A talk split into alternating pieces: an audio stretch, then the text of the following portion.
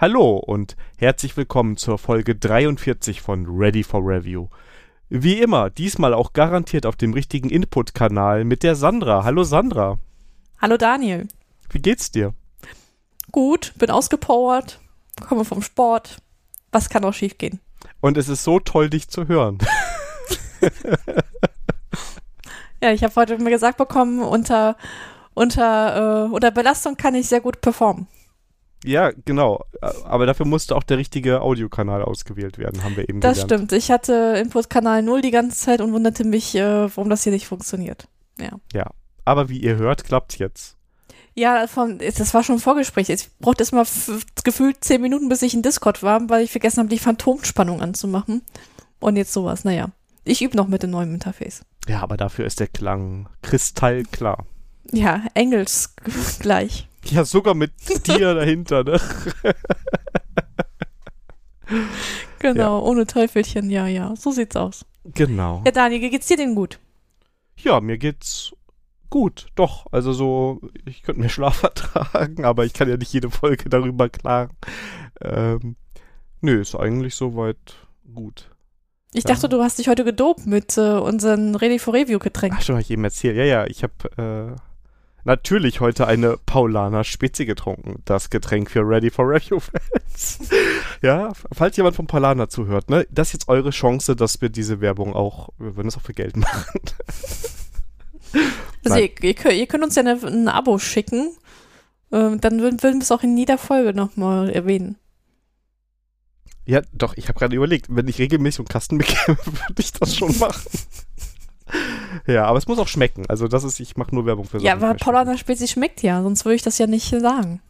Ja, mein Schwager hat mich, es ist ja der, ist ja der Quell des Bösen oder des, des Ursprungs und ähm, weil der hat mir letztens einen Kasten hingestellt, weil die im Angebot waren. Und ich kann das Getränk, also es ist wirklich etwas, was ich sehr aktiv, liebe Hörer, ihr hört es, äh, aktiv bewerbe. Da muss ich ja gucken, wenn du hier bist, ähm, ihr kommt uns ja noch besuchen die Tage, ähm, da muss ja Paulaner Spezi vorrätig sein. Ja, das wäre toll. Ja. Kaffee, also, Kuchen und Paulaner Spezi. Genau, also mal, das ist dann die Wette und, und noch Comics noch. Stimmt, die, das ist der eigentliche Grund, warum du kommst, damit die fehlenden Comics hinterherkommen, ja. Nein, nein, also, ähm, also ich freue mich auch, euch auch zu sehen, so ist es ja nicht. Das freut uns. Wir freuen uns ja, auch. An, ja. ja, und Sticker kriegt ihr. Ja. Und ich bringe auch Comics mit. Mega. Es wird richtig, richtig gut. Ja. Genau. Ja. Sollen wir uns mal ha den Hausmitteilungen widmen? Ja. Die Hause. Was steht da? Aktueller Stand Suche. Genau. Ja, Daniel. Genau. Wie ist der aktuelle Stand der Suche? Das fand ich übrigens richtig spannend. Ähm, du bist mein, meine Zeugin. Ich habe schon vor einer Weile angefangen, mich mit dem Thema Suche für den Podcast zu beschäftigen auf der Homepage, weil ich selber das Problem habe, dass ich manchmal nach was suche und wissen will, ob wir das schon mal besprochen haben oder wann wir das besprochen haben. Und ich sag mal, unsere Titel, Folgentitel helfen nur so ein bisschen. Ja, ja aber, nur ein bisschen. Ja, also es gibt da Potenzial Luft nach oben. ähm, ich sag nur letzte Folge. Ja, das war schwierig. Der Titel war schwierig. Es gibt, es gibt Titel, die kommen einfach so. Ähm, aber der, der, da habe ich ein bisschen dran gesessen. Dafür das Cover-Image. Ich hoffe, das wird gefeiert. Das ist richtig Arbeit für jemanden, der das nicht kann, den Bilbo Beutlin da raus freizustellen. Hm. Das Problem ist, ich habe mir das immer noch nicht angeschaut, weil in den Vorschauen ähm, meines Players, wo ich das ähm, dem Preview mache, zeigt er immer noch den Cover von 36. Das ist aber komisch. Ich hoffe, ja, ich finde es also auch. Ich muss mal auch gleich nachher mal nach der Aufnahme auf unseren ähm, Homepage gehen und das mal mal begutachten. Auf der Homepage ist es, glaube ich, gar nicht drauf. Muss ich eigentlich auch mal machen.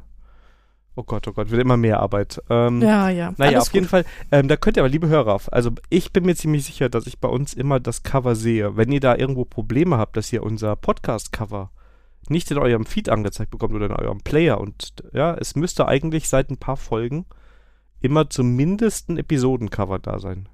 Manchmal auch für Chaptermarks. Aber für aber Episoden ist immer ein eigenes. Ja, also ich ähm, kann auch sein, dass es mein Player ist. Ich meine, ich bin ja auf so einem Linux-System da das ist ein ja, das ist ein Wunder, dass wir überhaupt dich hören gerade. Ja. ja, genau. Ja. Ich sag nur richtig Input-Channel auswählen. Genau. Aber zurück zur Suche. Also wie gesagt, ich habe selber schon damit angefangen und ich habe ähm, mit Algolia darum gespielt, mal auf so einem Branch. Und das habe ich dir auch geschickt. So, hier, schau mal, da wäre eine Suche. Und die Sandra, ja, nimm live. Und ich so, nee, Algolia schickt Daten irgendwie in die USA oder auf andere Server. Datenschutzerklärung dafür anpassen, will ich irgendwie nicht. Ne? Ich will auch keine Daten darum schicken, weil so viel haben wir jetzt auch nicht zu durchsuchen. Und ähm, ja, parallel kam das Thema halt bei uns ähm, vom lieben Sanddorn im Discord auf, dass sowas ja praktisch wäre. Und dann habe ich mich nochmal dran gesetzt. Und der aktuelle Stand ist, Sandra ist mein Zeuge. Ähm, wir haben ein Branch, wo die Suche schon drauf ist, in hässlich. Die tut auch das schon. stimmt. Also, ja, gut, Ja, hab, genau, also, ja.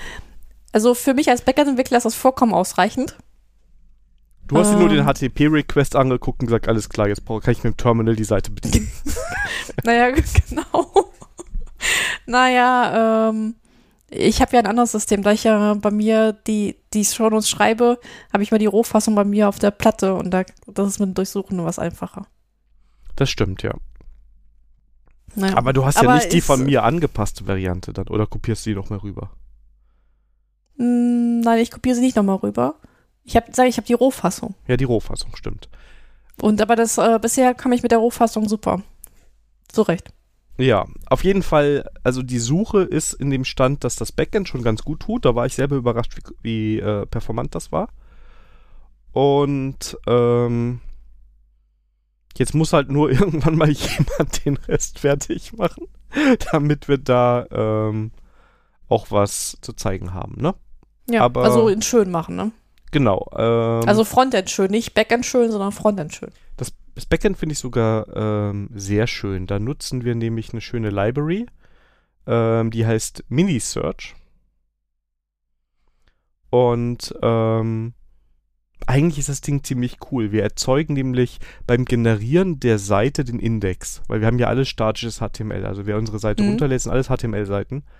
Und wir haben quasi jetzt ähm, ein Teil der Seite wird quasi in einen Index reingeschrieben, wo diese Library Mini-Search gemacht genutzt wird. Die erze erzeugt eine JSON-Datei.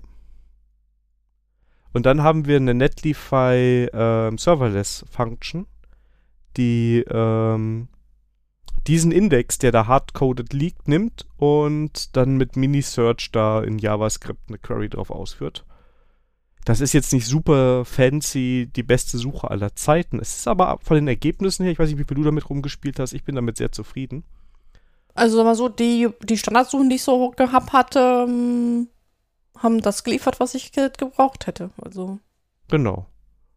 Sag mal so, ich sag mal so, wenn das in schön, in Frontend schön ist, dann ähm, würden wir, würden wir auf die Welt jetzt mal rauslassen und dann kriegen wir Feedback, ob das ausreicht oder nicht. Genau, also ich habe nur gemerkt, für mich würde es ausreichen und ähm, ja, also so haben wir das gemacht. Das äh, ist eigentlich eine ganz einfache Sache. Vielleicht blogge ich auch irgendwann noch drüber, wie das genau gemacht wurde. Aber es ist eigentlich. Ne, es ist so das Typische, wie man solche Sachen in einem Static Site Generator macht. Ne? Also man geht einmal über seine Daten drüber, bringt die ins richtige Format, speichert das als JSON ab und den Rest macht halt diese Mini-Search Library. Und ich bin da bis jetzt sehr, sehr zufrieden mit, muss ich sagen. So auf den ersten Wurf. Ja, sehr und schön. Ich will noch ein bisschen was optimieren, was so Caching und so angeht, aber ähm, Ich Ja. glaube, Hauptaugenmerk ist immer Frontend schön. Ja, das aktuelle Frontend ist. Ähm, aber also wer sehr neugierig ist und uns, unser Repo findet, der findet auch den, den Branch. Wenn du das Repo findest, findest du auch die Suche. Und das ist dann sehr einfach. Da würde ich mal in den Pull-Request reingucken. Da ist nämlich ein Deploy-Preview. Genau. Aber bitte nichts Wildes damit machen. Ja, nicht, dass uns da irgendwie was um die Ohren fliegt. Ja, aber ja, wenn ihr da so super neugierig seid, könnt ihr da mal gucken. Und das wird irgendwann, ich weiß nicht wann, ob das, ob die Folge vorher rauskommt oder die Suche fertig ist. Das muss halt irgendwann mal in schön gemacht werden. Aber ja, da sind wir dran. Der Daniel ist dran. Dann das Frontend. Ja, das Backend habe ich ja schon mitgemacht. Wofür bist du eigentlich ja, da? ja, ich weiß auch nicht. Ich fühle mich auch immer, manchmal auch sehr überflüssig hier. ChatGPT macht die Shownotes. Ja. Denn äh, Ich warte, bis du mich ersetzt durch eine, durch eine synthetische Stimme oder so. Würde ich doch niemals tun. Nein, Außer du, holst, du, du hörst auf die Tipps von Klick-Klack-Hack und holst diese Tastatur. Dann, äh, Also mein Finger war schon auf dem Buy-Button, ne? ja gut, aber da- dann, dann, ist, dann hat der Filter, glaube ich, echt ein Problem. Also ist, ich muss selber sagen, ich bin ganz zufrieden gerade mit dem Setup, wie das klappt. Ich glaube, die Störgeräusche sind weniger geworden. Ähm, ja. Ja. Aber nein, Sandra, du bist doch nicht zu ersetzen. Nein, natürlich nicht. Wenn ihr der Meinung seid, ihr könnt das übernehmen. Ne? So, aber jetzt ein Fun Fact. Ich weiß, ich, ich springe hier wieder den Rahmen, aber das ist ja äh, Ready for Review Manier. Apropos Tastaturen. Mein lieber Ehemann ist gestern zu mir hingekommen und hat mir erzählt, dass sie auf seiner Arbeit über Tastaturen genördet haben. Und dann war ich so, aha. Und? Der so, ja, Sandra, du hast eine ganz komische Tastatur. Es gibt nämlich auch flache Tastaturen in mechanisch. Ich so, ja, ich habe eine flache Tastatur in mechanisch. Nein, das ist doch keine flache Tastatur. Ich so, doch, das ist eine Low-Profile mechanische Tastatur. Er hat ein Foto jetzt von meiner Tastatur gemacht, um mit seinen Kollegen darüber jetzt äh, zu philosophieren, ob das jetzt wirklich eine flache Tastatur ist. Sehr, ich, bin sehr, ich bin sehr gespannt. Das ist ja schon Family IT Support würdig. Also vielleicht, Stimmt, das heißt, ah, vielleicht ist das auch was für Klick. Vielleicht müssen wir deinen Mann mal äh, zu Klick-Klack-Hack schicken. ja, genau. Und die Kollegen ne? gleich mit dabei. genau. Stimmt, ich werde ihm mal im Klick-Klack-Hack äh, mal Links zu Klick-Klack-Hack schicken. Da kann er sich mal sich informieren. Ja, irgendwie Also, interessant.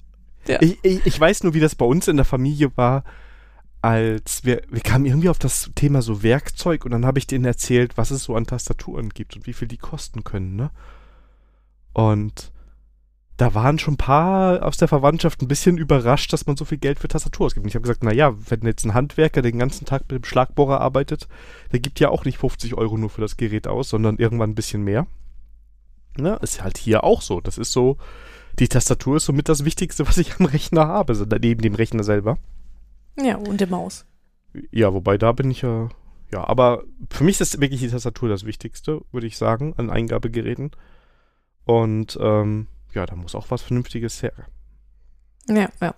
Naja, ich bin mal gespannt, wie die Diskussion auf der Arbeit ausgeht. Nicht, dass ich demnächst hier noch äh, mechanische Tastatur noch bestellen muss, weil der Herr Gemahl hier ist auf einmal mechanische Tas- Tastaturen haben. Ich kann ja meine Low Profile, wenn ihr hier seid, mal so ganz dezent hinstellen. ja, genau. Oh, wer hat denn die Tastatur hier hingelegt? Das ist eine Low Profile Tastatur. Ja. Ja. Ah, naja, Ja. aber du hast recht, das habe ich vergessen im Family IT Support. Also, okay, Blut zurück. Ja, kommen wir zurück zu den Hausmitteilungen und der Homepage, denn wir haben un äh, unseren geliebten, sehr umfangreichen Glossar gelöscht wegen kein Genau. Content. Doch, ein, nee, ein Content war doch drin. ja, ein, ein, ein. Content, um zu sehen, dass es klappt. Dann habe Ja. ich dir einen äh, Issue erstellt, dass du doch bitte ein Thema ergänzen sollst. Das ist nicht passiert. Und dann habe ich den Glossar gelöscht. Also, ja. War eine nette Idee. Feedback war gleich null, haben wir wieder abgeschafft. Ist in Genau. Ordnung. genau, das verschwindet dann auch einfach mal wieder. Sehr schön, aber es gibt auch positive ähm, Mitteilungen. Ja, und zwar, ich hatte ja in der letzten Folge ja aufgerufen, oder vorletzte Folge, dass wir Anmeldungen suchen für J-Sale. Und wir haben die äh, Mindestanzahl erreicht an Anmeldungen. Das heißt, wir werden diese Konferenz machen. Das heißt, wenn ihr euch immer noch unsicher wart oder die Deadline für euch zu nah war, macht nichts. wir sind weiterhin offen für neue Anmeldungen. Deswegen, ja, hier nochmal der Aufruf. Plätze sind noch frei. Gerne anmelden. Die Ankonferenz findet auf jeden Fall statt. Und Links dazu geben wir in den Shownotes. Eure Gelegenheit, mit der Sandra zu segeln oder sie ins Wasser zu werfen. Ja.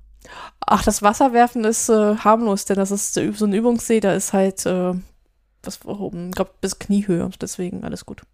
Ja, dann Ja, melde ich mich vielleicht doch noch an. also, ähm, ja, warum nicht? Du kannst auch deine, deine Family mitbringen. Ja, ich, ich ja, ja, das Also, ich, das, äh, das, das wird, also, das, das wird, das muss keine Ausrede sein. Ja, dann müsste, wann war die nochmal? Ähm, die Woche nach Pfingsten.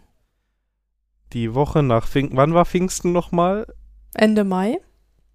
Da bin ich ja fast gerade aus dem Urlaub wieder erst zurück. Ja, das ist ja keine, kein Argument. Wir, wir, wir werden mal sehen, wir werden mal sehen. Ich verspreche nichts. Ja, aber ich, äh, ähm, da wir uns demnächst ja sehen, kann ich das ja beim, beim Kaffee und Kuchen nochmal zum Thema machen. Genau, bisschen Druck ausüben. Genau. Obwohl bei deiner besseren Hälfte, ich glaube, das, das, das geht Die nicht. ist, die ist immun dagegen. Die ist Ja, genau. absolut immun. Das ist. ja. Sehr schön. Ähm, ansonsten ähm, gibt es im Herbst vielleicht was zu sehen. Ja, und zwar ähm, der Daniel und ich und der liebe Georg haben beim Herbstcampus eingereicht. Das ist eine nette kleine Konferenz in Nürnberg. Und die Chancen hoffen wir uns sehr hoch, dass wir auf derselben Konferenz sind. Und äh, ja, da bin ich mal gespannt, wie wir. Also, ein Call of Paper ist noch bis Ende April offen, deswegen wir waren diesmal echt Early Bird, ne? Ja, ihr wart so. Ich war total. Irgendwann kam die Nachricht, ja, ich habe eingereicht. Ja, ich auch. Und dann habe ich, ui, muss ich vielleicht doch nochmal machen. Ich dachte auch, ich hätte schon mal gemacht. Ich glaube, die hatten schon mal offen, aber dann war das System irgendwie kaputt. Ähm, weil ich glaube, ich hatte damals mit der Enter.js zusammen was eingereicht, habe aber keine E-Mail bekommen. Und dann habe ich heute nochmal neu eingereicht. Mit leichten Anpassungen. Ähm, in Uppercase. Das ist ein Praxisbericht, Ausrufezeichen 11111 drüber geschrieben. Ja, äh, mal Ja, schauen, ob das was wird. Mal schauen, ähm, ob der Herbstcampus dann noch Platz hat. Aber wir haben ja sonst auch eine Idee, um unsere Chancen zu erhöhen. Genau, denn der Daniel äh, hatte die wahr, waghalsige Idee, mit mir zusammen einen Talk zu machen. Oder mit dem Georg, aber Georg hat noch nicht reagiert. also ich äh, gebe auch den Georg den Vortritt, so ist es nicht. Ich reiche auch mit euch beiden ein, ja, und dann Zu kommt dritt? halt. Oh, zu dritt ist, glaube ich, zu viel. Das will ich keinem antun. Aber ich würde mit jedem, man könnte auch in jeder Kombination einmal ein einreichen.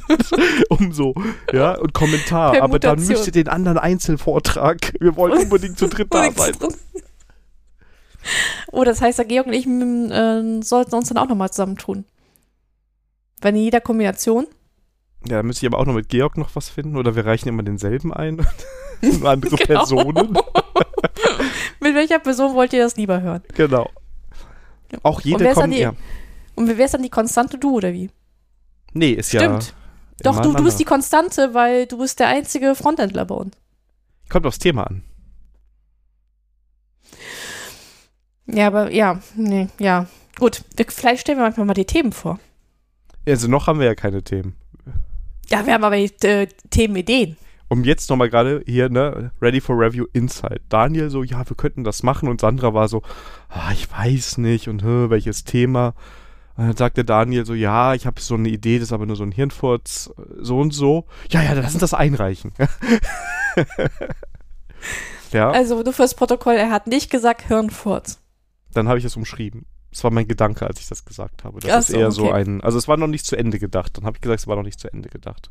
Ja, aber ähm, das ist okay. War ja Brainstorming. Also, das, wir haben ja noch bis Ende April Zeit. Genau, weil wenn Sandra Programmkomitee gewesen wäre, hätte ich jetzt schon meinen Sitz. Aber du weißt schon, dass ich sehr kritisch bin als Programmkomitee und bei, sogar bei Leuten, die ich kenne, bin ich noch kritischer. Deshalb reiche ich da ja nicht ein. Ach so, okay, gut. Immer nur bei Leuten, die mich möglichst nicht kennen oder wo ich denke, dass keiner da ist, der mich kennt. das steigert die Chancen ungemein. ja. Ähm, Aber gut, äh, du hast ja vorge... Also, ich habe gesagt, ja, lass mal überlegen, was wir machen. Und dann habe ich so zwei Sachen vorgeschlagen. Und hast du gesagt, ja, lass doch die Hörer entscheiden. Genau. Also, ihr habt A, die Wahl, ein Thema, ähm, wie müsste halt das Setup aussehen in einem äh, Full-Stack-Team, das Frontend- und Backend-Entwickler gut arbeiten können Und glücklich macht. und glücklich macht. Also nicht nur so, es klappt, sondern auch so für Frontend-Leute tolle Umgebung und für Backend-Leute wahrscheinlich eher Java-Leute. Aber die Sandra kann ja auch das für Python machen. Darf ich das nicht für Go machen? Für Go? Ich dachte, Go wäre. Äh, naja, ich würde ich, also ich sag mal, wie macht man das wahrscheinlich im Java-Umfeld? Ist wahrscheinlich Ja, eher also genau, so, ne? genau. Ja. Genau, also lass uns doch Java, da kenne ich mich halt aus. Ja. Dann, ähm, ja. Das war der erste. Und das zweite Thema wäre so gewesen, so ein bisschen Meta, wie man so einen IT-Podcast aufbauen kann. Also nicht das, was wir machen, sondern so einen richtigen IT-Podcast. genau, so richtigen. Denn wir haben heute festgestellt, dass wir ein voller Laber-Podcast sind und kein äh, seriöser IT-Podcast. Da möchte ich korrigieren, du hast das heute festgestellt. Du hast nicht widersprochen, also haben wir es festgestellt. Ach so, okay. Ja, also. Ich habe dich nicht Nein sagen hören. Naja, gut, weil ich das schon eine Weile dachte, aber ja. Also passt das wir. Ja. Ja. Aber genau, Also wenn ihr da sagt, eins von den beiden Themen würde euch eher zusagen, also eher dieses technische, hey, wie baut man denn äh, Frontend und Backend so zusammen, dass das für beide Seiten funktioniert und gut ist, dann ähm, ist das eine Thema und das andere Thema wäre quasi, wie man so, so einen Podcast, so einen IT-Podcast machen könnte, was da zu beachten ist, vom Setup ähm, und so weiter und so fort, was wir an Tools einsetzen. Genau. Du, ich habe noch eine dritte Idee. Ist mir gerade spontan Live gekommen. im Podcast, ja. Live im Podcast. Wir können auch vielleicht äh, eine 70-Minuten-Session Live-Podcast aufnehmen mit Publikum. Ja, das könnten wir auch machen, ja. Nur ich wüsste jetzt nicht, wie wir das in einen Abstract äh, schön verpacken. Wir haben keine Ahnung was, aber wir können 70 Minuten am Stück quatschen. Hier sind 43 Episoden, die das belegen. Uns stört nicht, wenn da Leute dabei sind. Genau. Ähm, ja, ich habe ja mit Herrn Mieswils Wissen eine Live-Folge gemacht. Ja, siehst du, guck mal. Hast du schon Erfahrung darin? Ja, ähm. Ja, ja, also ich würde, ich weiß nicht, ob wir dafür groß genug sind, dass der Herbstcampus dafür 70 Minuten hergibt. Aber ja. Naja, ich meine, bei, bei den Namen. Daniel, Sandra, das ist schon doch voll der. Ich, ich hoffe, dass der Herbstcampus dann nicht so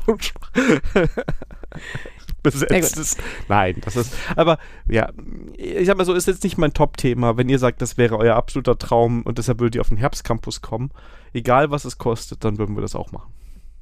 Ja. Oh, ihr habt eine Also- andere Idee, wo ihr sagt, hey, warum redet ihr nicht darüber mal? Das habt ihr im Podcast besprochen, ist super spannend. Ähm,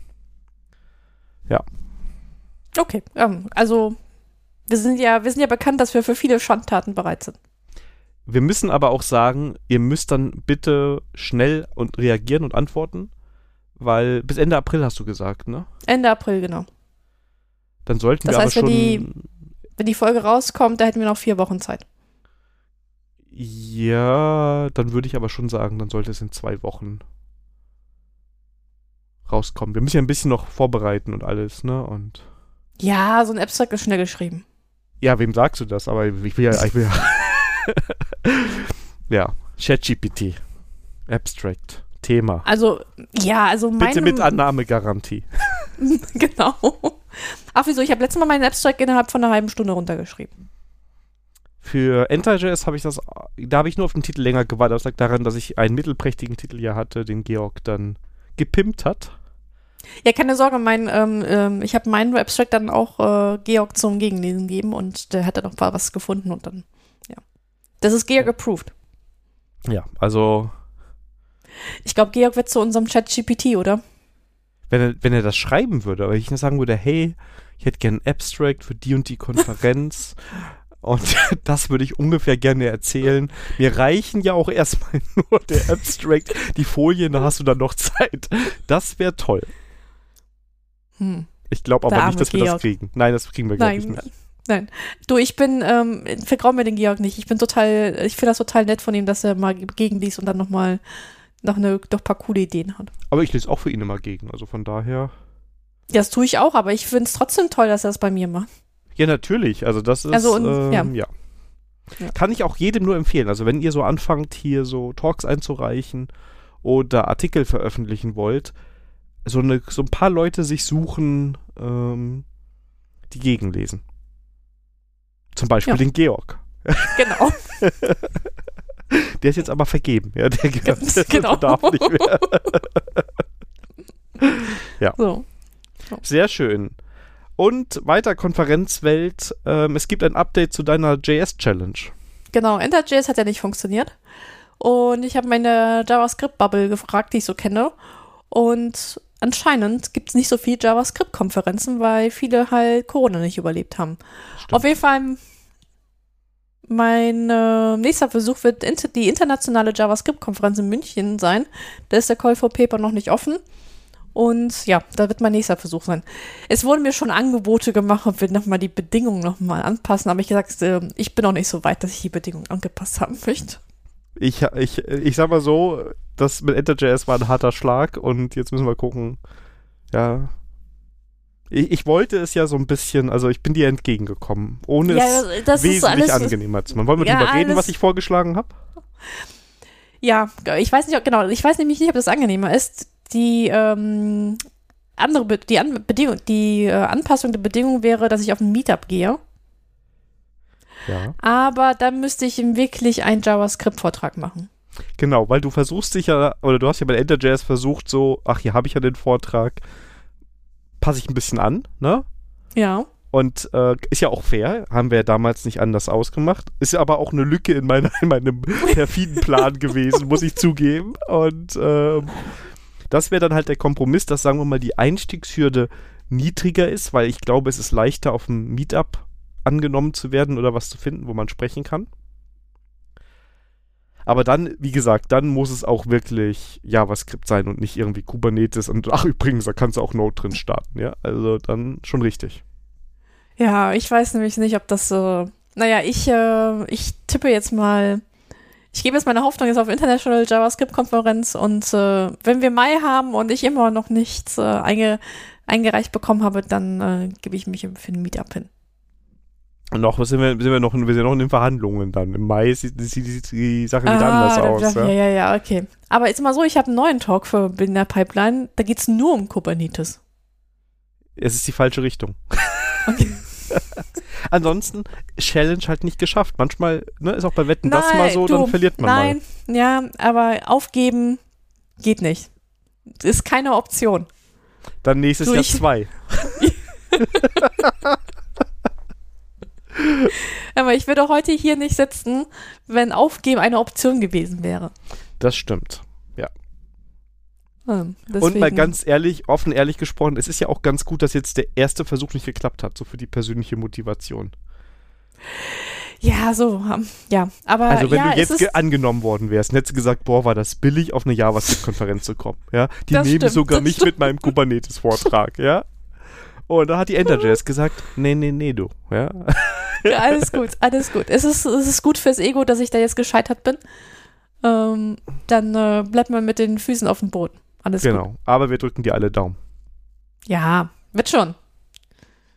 Also, äh, ja, ich hatte auch schon, auf, ähm, schon nachgefragt, ob äh, eine Ökosystem ohne unabhängige Konferenz auch zur Challenge gehört. Aber Nein. das äh, kam nicht dadurch, nein. Ja, na gut. Gut, dann, also wenn ihr noch eine JavaScript-Konferenz kennt, wo man was einreichen könnte, ähm, her nur her damit. Wie gesagt, ähm, ich war überrascht, dass es so wenige JavaScript-Konferenzen gibt. Aber es ist wirklich so. Ähm, was man vielleicht in der Ecke ähm, anmerken kann, was wieder positiv ist, die Pod.js, das ist aber ein Meetup, die fängt wieder an. Da habe ich mich sehr gefreut, da kam jetzt die Tage eine E-Mail, findet ihr auch bei Meetup, die Pod.js. Und aus der ist irgendwann mal die Ruhr.js, was eine sehr gute JavaScript-Konferenz gewesen ist, hervorgegangen. Und die haben beide Corona nicht so richtig überstanden. Aber die Madeleine, die das ähm, auch vorher gemacht hat, scheint da jetzt wieder Energie reinzustecken. Und ähm, das geht jetzt bald wieder los. Findet ihr bei Meetup die Pod.js, können wir ja auch mal ähm, in den Show Notes verlinken. Die ist ganz gut. Wird gemacht. Genau. Sehr schön. Damit kommen wir zu meiner Lieblingskategorie. Sandra lernt kochen. Und heute etwas, wo ich glaube, es sind keine Nudeln drin. Ja, Premiere. Ähm, kein Nudelgericht. Ich äh, hab's mir zu Herzen genommen. Und zwar gibt es auch eine zweite Premiere, nämlich, äh, ich glaube, Suppen haben wir noch nicht gehabt, ne? Das ist gut möglich, ja. Also, heute gibt es Gemüsesuppe. Und äh, dazu wieder aus dem blauen Kochbuch. Denn ich habe festgestellt, ich koche doch viele Sachen aus dem blauen Kochbuch. Auch wenn der Dani nervös ist, dass wir wenig Karten haben. Aber da, da geht noch was. Noch drei. So. Ja, Eine dazugekommen, oder? Die letzte ist, glaube ich, dazugekommen. Mh, die letzten zwei sind noch Ach dazugekommen. so, es wird knapp. Ja, alles gut. Ja, mit den, mit den einen Rezept, ja, ich muss dieses blöde Rezept wiederfinden. Aber das ist eine andere Geschichte. Sonst, sonst muss ich das wieder rausschmeißen. Ist auch in Ordnung. So. Und zwar für Gemüsesuppe braucht ihr 750 Gramm Gemüse. Dann so Möhren, Kohlrabi, Blumenkohl, Erbsen und Lauch. Ähm, muss man sich nicht unbedingt dran halten. Was auch sehr gut ist, bei Ideolide gibt es ja diese ähm, Suppengemüse, fertig, also Packung, ähm, fertig abgepackt. Das äh, reicht auch vollkommen dafür aus. Ich habe halt ähm, Gemüse, dann musst du halt Gemüse putzen, waschen und zerkleinern. Tomaten überbrühen, abschrecken, abziehen und in Viertel schneiden. Dann ähm, bisschen Fett erhitzen, äh, Gemüse und Tomaten darin andünsten. Man kann dazu Grieß geben, 100 Gramm. Ich habe den Grieß aber weggelassen. Ähm, man könnte auch Reis oder auch Nudeln dazu geben, aber das ist halt jedem selbst belassen. Dann mit heißem Wasser auffüllen, nämlich 2 Liter. Oder eine ähm, Brühe, das ist dann jedem selbst überlassen. Ich habe einfach nur Wasser gegeben, bisschen Salz zugeben, ankochen und dann 15 bis 25 Minuten fortkochen und 10 Minuten in der Nachwärme fertig garen lassen. Dann die Suppe abschmecken mit ähm, und noch Kräuter reintun und als Kräuter passen halt Petersilie, Schnittlauch und Dill ganz gut rein. Lecker. Und ist, äh, ist äh, wenn ich unsere Checkliste anschaue, ist definitiv in der Mittagspause kochen essbar. Ähm, skaliert finde ich auch ganz gut für eine Person, auch für mehrere Personen. Und ich bin der Meinung, ist auch in der, in der Büroküche ganz gut kochbar. Wie lange bist du mit Schneiden da dran? Also ich hatte, brauchte jetzt nur, ja, 10, 10 Minuten. Also wenn, wenn du das Suppengemüse, diese Fertigmischung da nimmst aus dem Supermarkt. Ja, die ist ja super. Also die, die ist wirklich gut, weil du kannst sie ja für alles Mögliche nehmen. Genau. Ähm, aber gut, ich dann, glaube, da ist ein also, Rettich drin, den habe ich da ja. nicht zerkleinert. Den Rettich habe ich nur einfach nur mitkochen lassen und den habe ich dann einfach rausgetan, dass da ein bisschen Geschm Rettichgeschmack ist, aber nicht das äh, Gemüse drin gelassen. Ja. Ja. Also ich habe jetzt gerade Also- wegen der Zeit überlegt, ob das mit dem Schnippeln und allem, aber es ist ja danach nur noch hochkochen und ein bisschen köcheln lassen. Das dauert auch nicht so lange. Genau, genau, genau. Also, doch. Also ja, vielleicht hart an der Grenze, ne? Aber ja. Und ich habe mich ja gefreut, fällt mir gerade ein, haben wir ganz vergessen als Follow-up zu sagen, dass sogar unsere Rezepte gekocht werden. Ja, das stimmt. Vor allem die Pizza, ne? Die Pizza, die Pfannenpizza war das. Ja. Ne, ähm, ich weiß jetzt gerade nicht, welche Folge es war, aber da haben wir drüber gesprochen, dass man nämlich sehr leckere Pizza größtenteils in der Pfanne machen kann. Auch wenn es vielleicht nicht der umweltfreundlichste oder energiesparendste Weg ist. Wobei man könnte sie auch nur in der Pfanne machen. Ähm, ja. Ja. Dann bekommt man einen richtig tollen Boden hin. Das war sehr lecker und das sah auch auf den Fotos äh, sehr lecker aus. Aber zurück zur Gemüsesuppe. Oh, was haben wir? Ich weiß, ich weiß, gegen Pizza kann meine Gemüse Gemüsesuppe jetzt nicht anstinken, aber. Oh, Entschuldigung, ich wusste gar nicht, ich dachte, wir wären durch mit Gemüsesuppe. Ach so, okay. Ja, ich wollte eigentlich dir fragen, ob du eine andere Variation hast. Ich wollte dich schon noch einbinden. Ich war so von der Pizza begeistert und ich wollte nicht Genau. vergessen, das zu erwähnen, weil die so lecker aussah. Ja. Ähm, ich ähm, ich kenne das Rezept nicht genau, weil es bis meine Frau immer für mich gekocht hat. Aber es ist auch von, von der Basis-Gemüsesuppe quasi so, wie du das beschrieben hast. Und dann gibt es da so ein Gemisch. Da ist ähm, Tomatenmark drin, da ist Basilikum drin und Knoblauch. Also ist nicht unbedingt Büro geeignet. Das ist wie so, es sieht aus wie Tomatenmark am Ende. Okay, da liegt auch viel Tomate drin, ne? Und das Mhm. tust, da nimmst du einen Teelöffel von und tust ihn in die Suppe.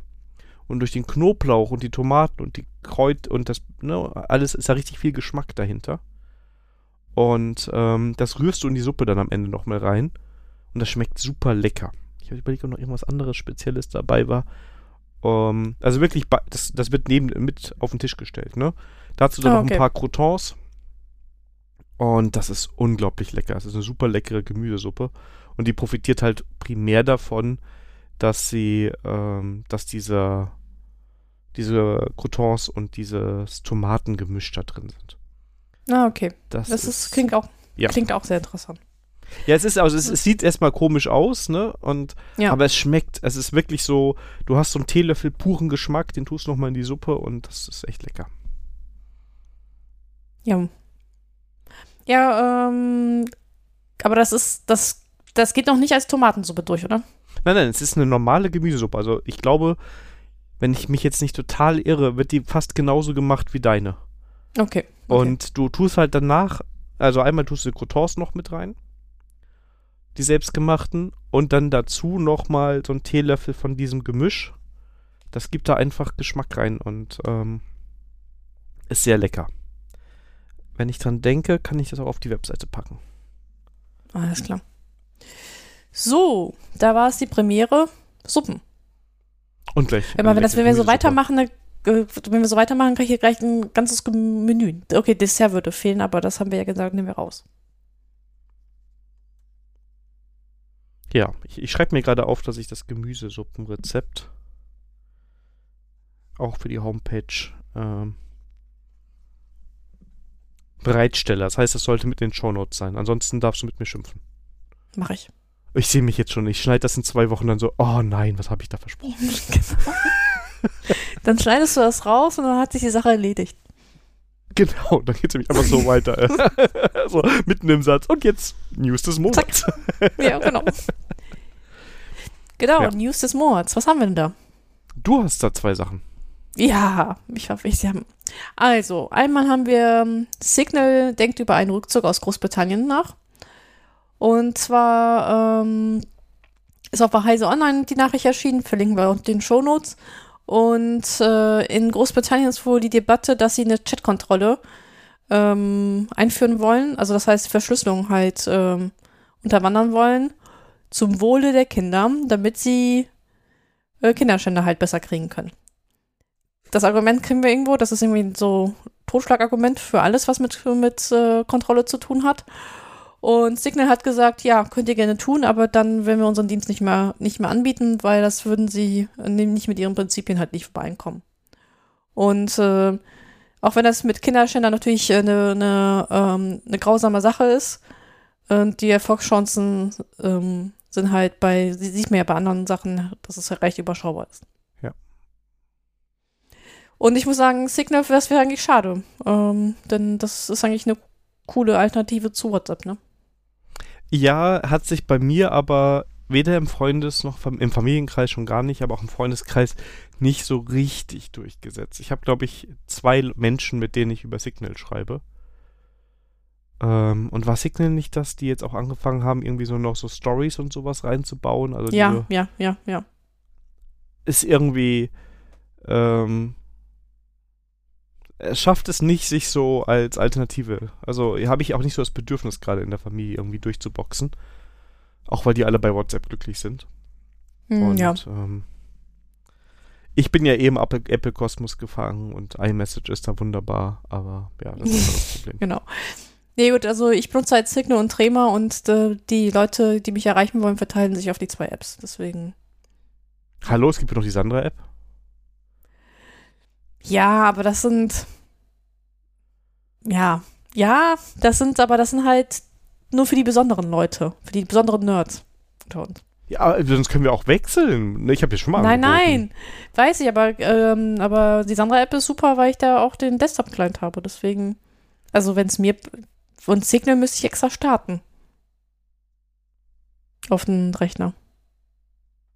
Ja. Also doch, Also- dann bleibt die Sandra-App bestehen. Die Sandra-App bleibt auf jeden Fall bestehen. Witzig Also- finde ich auch, dass diese Figur, dass dieses Notification-Icon so ein bisschen wie eine Frau aussieht. Ja, Sandra-App halt. Und deshalb ist das Sandra-App. Wenn das aufploppt, weiß ich sofort Sandra. Alarm! Ja. Alarm! Ne, Batman hat diesen großen Leuchter. Da hat es Genau. nicht gereicht. Kannst du den doch bei dir auf dem Dach anbringen, so einen riesigen, wenn du das so schaffst, Du, ich dass arbeite das dann dran, ich Fenster arbeite sehe. dran. Ja.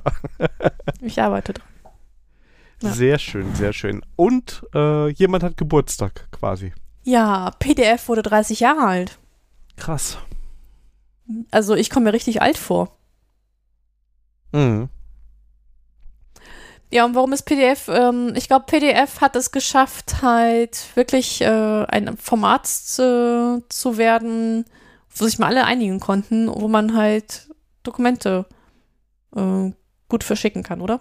Aber war das etwas, wo sich alle geeinigt haben? War das nicht so, dass ähm, Adobe quasi es eingeführt hat und es dann alle akzeptiert haben? Mm, ja, ich glaube, das war schon so, aber ähm, ich fand es trotzdem erstaunlich, dass, es, dass sie es geschafft haben. Ja, das stimmt, das stimmt.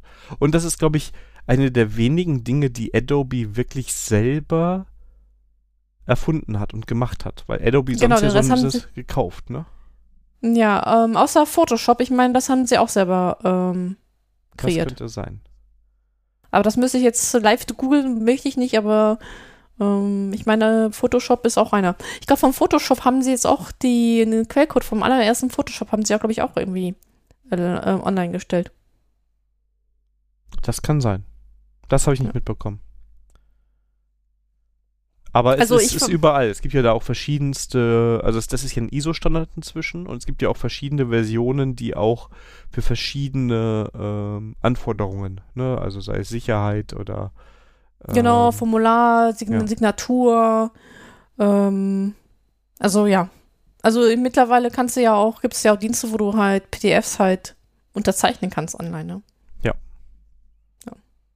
Also, also, ähm, ja, warum ist für mich so, also das hat mir so gezeigt, dass ich total alt bin. Mhm. Hm. Aber ich muss sagen, die Software von Adobe nutze ich wirklich nur, wenn es nicht anders geht. Also ich habe sie schon lange nicht mehr benutzt. Ja, ich auch nicht. Also ich weiß, ich hatte mal irgendwas. Was, warum hatte ich denn da? Ich weiß nicht mehr, was der Grund war, aber es gab irgendeinen Grund, dass ich Adobe brauchte, um gewisse PDFs zu öffnen. Oder darin arbeiten zu können, weil heutzutage am Mac ist sowieso PDF sehr gut supported. Ähm, Auf Linux mittlerweile auch, ja. Genau, also ich, ich wollte jetzt nicht, also ne, Linux kenne ich in der Hinsicht nicht gut genug, aber eigentlich die Standardprogramme reichen da vollkommen und äh, ansonsten gibt es immer noch sehr gute Drittanbieter, die auch Software mit PDFs machen, die auch sehr gut ist. Also kannst auch am Ja. Smartphone kannst überall sehr gut mitarbeiten. Ist ein tolles Format, also so was die Verbreitung und so angeht und ja, Also quasi Standard, ne? ist ja ein ISO-Standard, also von daher ist gekommen, um zu bleiben. Genau. Das auf jeden Fall. Das auf jeden Fall. Ja, Daniel, du warst wieder einkaufen. Im Internet. Ja, kommen wir zu Ramsch aus dem Modem. Aber erstmal geht's zu dir, weil du musst dir jetzt einen Mac kaufen, habe ich gehört. Ja.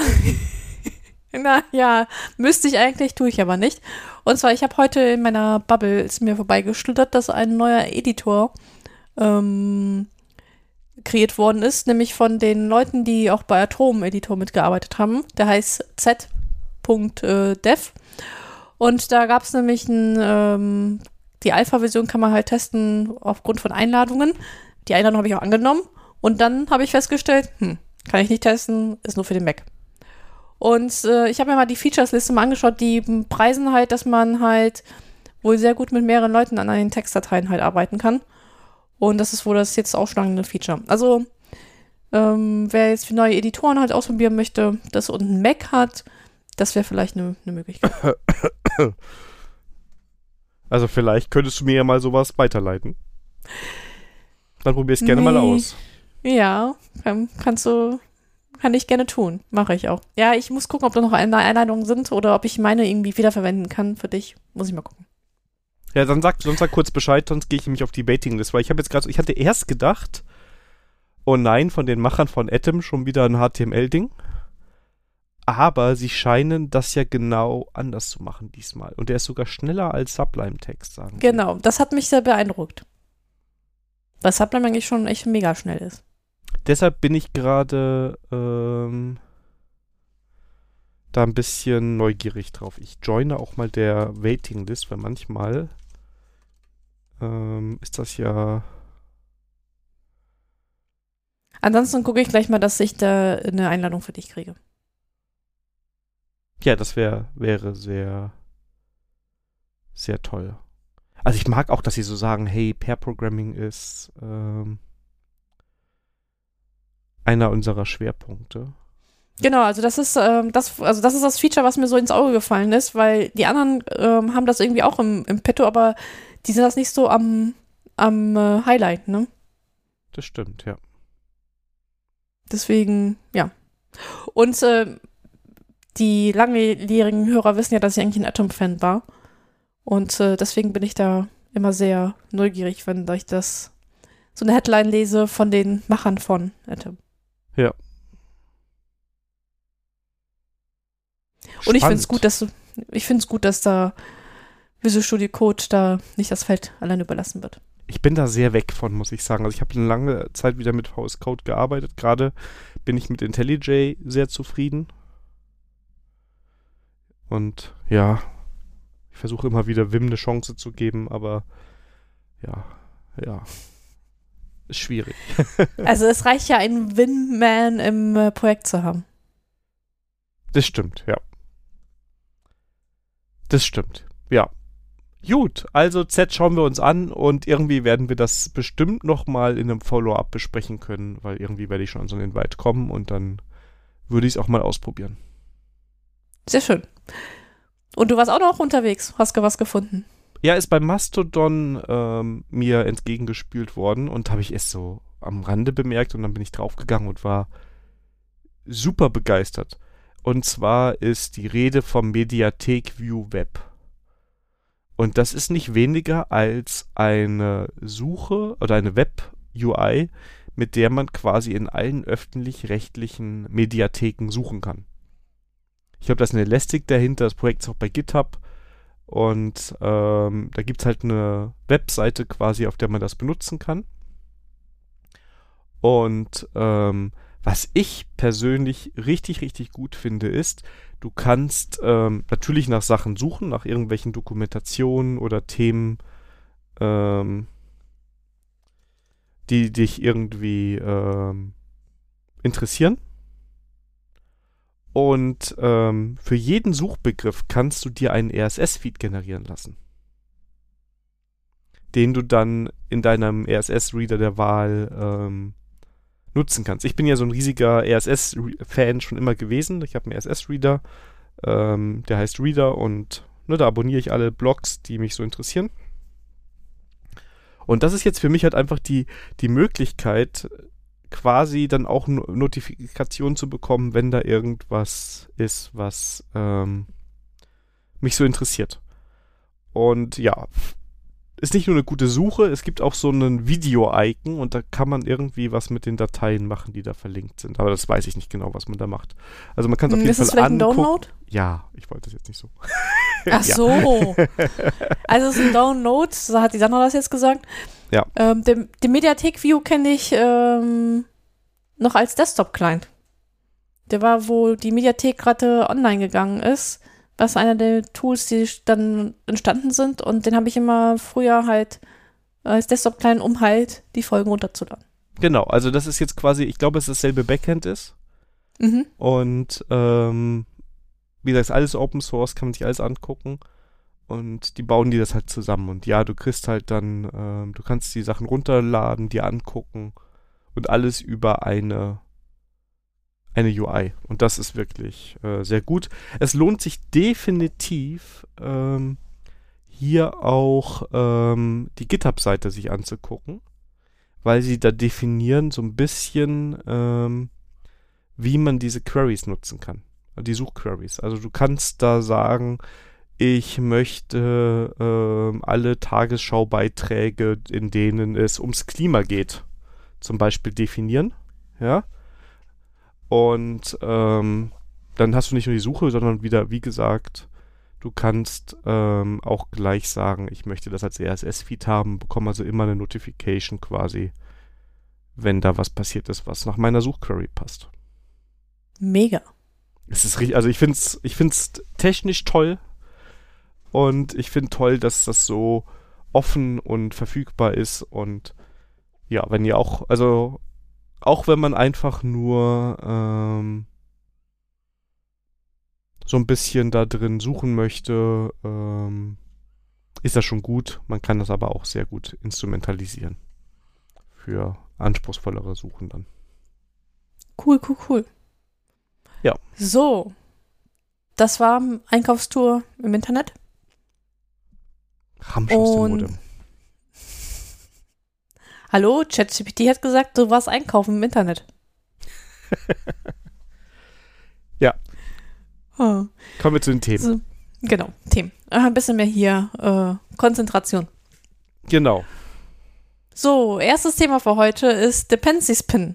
Und Genau. der, der Daniel hat da einen Erfahrungsbericht mitgebracht. Ja, ich war eigentlich ganz begeistert, dass das so ging. Ähm, ich hole jetzt ein bisschen aus, denn eigentlich, das ist auch unser zweites Thema, haben wir so ein bisschen über das Thema Patchen von Libraries und Frameworks wollen wir heute noch sprechen. Und in dem Rahmen habe ich halt erzählt, was ich jetzt die letzte Woche gemacht habe. Ich habe nämlich in meinem Frontend-Projekt gerade so ein bisschen Probleme, wie manche Libraries ihre Dependencies definiert haben. Ja, das heißt, ich habe Library A und die äh, braucht eigentlich Version 2 von meiner Library B. Ich habe aber 2 und 3 irgendwie im Projekt und wenn ich Pech habe, dann kriegt sie auf einmal 3 rein. Ja, äh, was einfach daran liegt, wie Node ähm, oder wie NPM die Dependencies ablegt. Die werden nämlich meistens ähm, gerade in einem Monorepo, und in dem bewege ich mich in diesem Fall, in den höchsten Node-Modules-Ordner gepackt, äh, wo es passt. Ja, ganz oberflächlich. Wer da mehr zu wissen will, Enter.js besuchen. Und ich hatte also einfach das Problem, in dem, in dem Fall, ich kann komplett, konkret sagen, wir, wir migrieren gerade unsere View-Anwendung von Version 2 auf 3. Wir haben Monorepo mit mehreren Apps. Und ein paar Apps sind halt auf 2, ein paar sind jetzt bald auf 3. Und ähm, es gibt dann eine Library, der View Template Compiler. Der ist eigentlich nur für View 2 da. Der hat aber eine Abhängigkeit auf View, die ohne eine Version auskommt, sondern die einfach auf dem Pfad beruht. Darüber könnte man jetzt lange diskutieren. Ich habe der Sonnensandra sehr viel Geld dafür gegeben, äh, dass wir das lassen. ja, also dass wir jetzt Ah, nicht ich ins bin eine reiche Frau, ich muss nie Ja. wieder arbeiten. Nie wieder. Also heute nicht mehr, morgen vielleicht. Ähm, auf jeden Fall, das Problem ist, falls ihr das auch mal habt, äh, dass der View Template Compiler halt keine Version von View definiert, sondern nur einen Pfad zu View hat. Wenn da aber an der Stelle nicht View 2 wartet, sondern View 3, ist es doof. Und das hat uns halt einfach so Fehler ohne Ende produziert. Und PNPM und soviel ich weiß auch Jan und NPM, also ist jetzt nicht kein reines PNPM-Feature, erlaubt einem diese Dependencies von außerhalb zu pinnen. Das heißt, ich kann sagen, hey, in meinem Projekt, liebe Dependency, wenn du bei mir in meinem Node-Modules-Ordner Node sein willst, dann ist View immer in Version 2. Und das heißt, obwohl da die Dependencies aus mir unerklärlichen Gründen komisch definiert sind, gibt bestimmt einen wunderbaren Grund, den mir irgendjemand erklären kann, kann ich für mein Projekt einfach auch berücksicht, unter Berücksichtigung unserer speziellen Situation, dass da mehrere View-Versionen rumfliegen, sehr präzise die Dependency pinnen. Und das fand ich super, wie das in PNPM ging. Ähm, war ein bisschen Suche, weil man auch erstmal auf die Idee kommen muss, diese Versionen zu pinnen aus dem Java-Umfeld. Können wir vielleicht auch noch gleich bringen. Oder aus dem Maven-Umfeld kenne ich's. Fühlt sich immer so ein bisschen nach Patchen an, weil ich ja quasi in der Library sage, du, ich weiß gerade besser, welche Abhängigkeit du haben sollst. War aber in unserem Fall wirklich gut, weil ansonsten hätten wir sehr umständlich Sachen umbauen müssen, um diesen Konflikt da aus dem Weg zu gehen. Und das Schöne ist halt, wir können für jetzt fürs ganze Monorepo definieren, hey, wenn der View Template Compiler äh, eine Dependency ist, dann zeigt der immer genau auf diese eine View-Version. Das heißt, wir haben auch nicht mehrere äh, Versionen von View 2 bei uns im Projekt, wobei das war jetzt kein ernstes Problem bei uns. Ähm, genau, und das kann man halt ins, in beliebig weitertreiben. Man kann auch Dependencies definieren, die der gar nicht hat und sagt, du bist jetzt eine Pair-Dependency davon, das muss jetzt mit drin sein oder eine Dependency.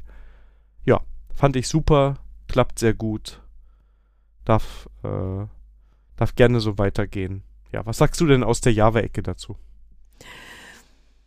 Ja, also, es, also wir haben natürlich solche Fälle halt auch. Ähm, das geht vor allem bei, äh, bei Frameworks, die halt irgendwelche Libraries drin im Bauch haben oder halt, ähm, also was mir sofort einfällt, ist halt die Spring Boot äh, Starter. Die haben dann halt, äh, die sind ja meistens auch in so eine Bomb, wo halt äh, mehrere Dependencies halt drin ist und dann willst du doch eine neuere Version halt haben und nicht das, was der Starter halt mitbringt. da bring, da wirst du halt, da bist du auch die Version am Pinnen oder am, am Definieren, dann machst du das halt im eben Dependency Management. Oder halt, äh, du hast mehrere Sachen, die bringen dieselbe Library mit, nur in unterschiedlichen Versionen und dann musst du dem Dependency Management auch sagen, welche er nehmen soll. Dass nicht kein Zufallstreffer ist, welcher er nimmt. Dann pinnst du das auch in Dependency Management. Das heißt, äh, ist halt nicht eine schöne Sache. Ähm, man muss sich entscheiden und ähm, da, ja, da merkt man halt, äh, man sollte nicht immer wild Dependencies reinbringen, sondern auch mal gucken, ob man die Sachen auch wirklich braucht. Also vor allem bei den größeren Projekten irgendwann mal sind da Dependencies drin, die gar nicht benutzt werden und die aus historischen Gründen halt drin sind. Und ja, das ist für mich eher ein Zeichen dafür, dass man Dependency nochmal aufräumen sollte. Aber den Fall, den du jetzt gesagt, äh, erzählt hast, ich glaube, das ist sonst auch so eine Sondergeschichte mit Vue.js 2 und 3. Ich glaube, das ist auch der Situation geschuldet, dass ihr ein Monorepo habt. Ich glaube, mit einem geteilten Repo ähm, wäre das, äh, da hätte ihr auch andere Probleme, ähm, wäre das ja nicht aufgekommen. Aber ja, das mit den Dependency-Pin ist halt bekannt. Ich frage mich immer dann manchmal, ob man noch mal tiefer steigen soll, ob man vielleicht noch ein anderes Problem hat, aber ja. Hätte, hätte Fahrradkette, meistens hat man nicht die Zeit dafür, das da auf die Suche zu gehen. Also bei uns ist es, also du hast vollkommen recht, in einem äh, Monorepo tritt das Problem auf, weil wir mehrere Frontend-Apps haben, die quasi auch unabhängig laufen. Und ähm, naja, eigentlich macht NPM oder jeder, der Node Package Manager, das logische, er packt eine Dependency so hoch ins Filesystem, wie es irgendwie Sinn macht. Mhm. Und das ist so ein klassisches Problem äh, beim Dependency Management, dass wenn du dann verschiedene Versionen hast oder die, noch schlimmer ist, die bringen irgendwie welche noch Dependencies mit, ja, wo du dann in Konflikte geraten kannst. Und ähm, bei uns ist es halt jetzt gerade durch ein paar Umbaumaßnahmen, die wir gemacht haben, so ein bisschen hochgebabbelt. Und es war das Einfachste, hier einfach mal konkreter zu sein. Ich muss nämlich wirklich sagen, ich verstehe nicht, warum der View Template Compiler eine Version, also man kann bei NPM, wenn man eine Dependency definiert, eine Version angeben, eine Versionsrange. Du kannst ähm, einen GitHub-Link eingeben, wenn du möchtest. Ja, zu einem Repository. Du kannst aber auch einen Pfad eingeben. Und das mit dem Pfad als Version habe ich bis jetzt immer nur in ich möchte mal was ausprobieren, rumprobieren Projekten gemacht. Nie produktiv. Ja, das ist mir total, also ich habe diesen, ich habe immer gedacht, oh Gott, wenn ich aufs Filesystem brauche, dann ist da irgendwas kaputt, ne? Ja, da, da würde ich dir zustimmen. Ähm, aber wenn du mal sagst, ich möchte jetzt mal gerade was simulieren und ich habe die Library, die wir selber entwickeln, ja, äh, hier auch nochmal ausgecheckt und jetzt nehme ich mal den direkten Pfad dahin wobei das geht auch anders in NPM, aber ich sag mal, ich habe das jetzt mal konstruiert, finde ich okay. Dass der View Template Compiler, den du bis 2, View 2.6 brauchst, das so definiert, finde ich sehr komisch. Ähm, ich verstehe zwar, dass der Pfad, der ist immer richtig, weil View Template Compiler sollte neben View im Repository, äh, in den Node Modules liegen. Ich verstehe aber nicht, warum die nicht mit einer Versionsnummer da gearbeitet haben, um das klarer zu machen. Du kannst ja auch eine Peer Dependency definieren in NPM, ja, ja. wo du sagst, das sollte hier sein und dann nehme ich das auch. Und ähm, also das, das klingt für komisch. mich irgendwie, das klingt für mich so ein bisschen nach, ähm, da hat jemand die Aufräumarbeiten nicht zu Ende gemacht. Ja, oder also, oder sie hatten, also ja, ich würde es gerne mal verstehen. Vielleicht mache ich da auch mal schon im GitHub Repository auf, nicht um da rumzustenkern. Ich würde es einfach gerne verstehen. Also, wenn da ja, jemand, ja. Wär, vielleicht ist auch einer der Hörer und sagt, hey, es macht voll Sinn, denk mal an das und das Szenario.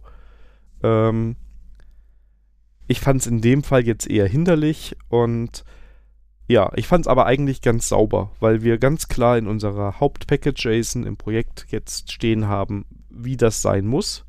Und wir machen keinen Schmuh, sondern eigentlich sagen wir, hey, äh, wenn der View Template Compiler in der Version drin ist, dann wird dieselbe Version als View von View reingeladen. Ja.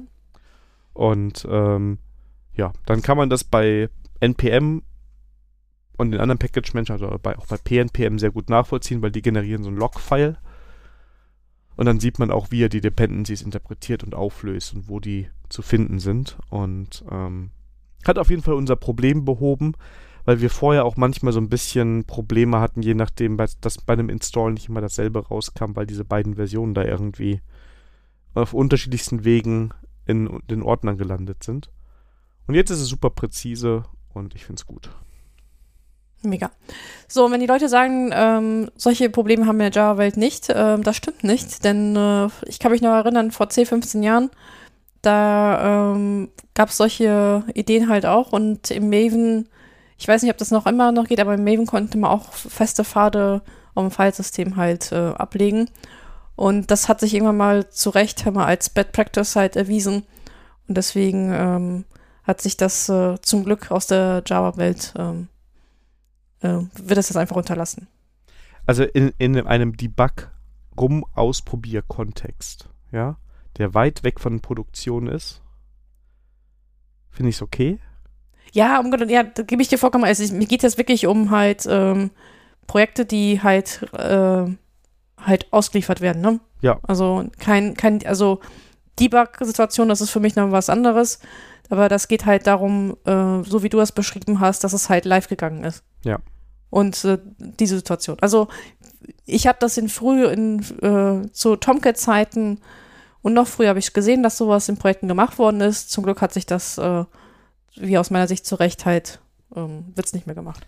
Also ich habe mich auch schon per F ungelogen und es war kein kleines Unternehmen per FTP auf den Server connected und das Jar in den richtigen Ordner reinkopiert damit die Library im Server verfügbar war. Ja. Wo ich bis heute, also das hat sich schon damals falsch angefühlt, ja, aber wir, wir waren jung, wir wussten es nicht besser. Ähm, heute würde es so nicht mehr, auf gar keinen Fall mehr so machen, ja.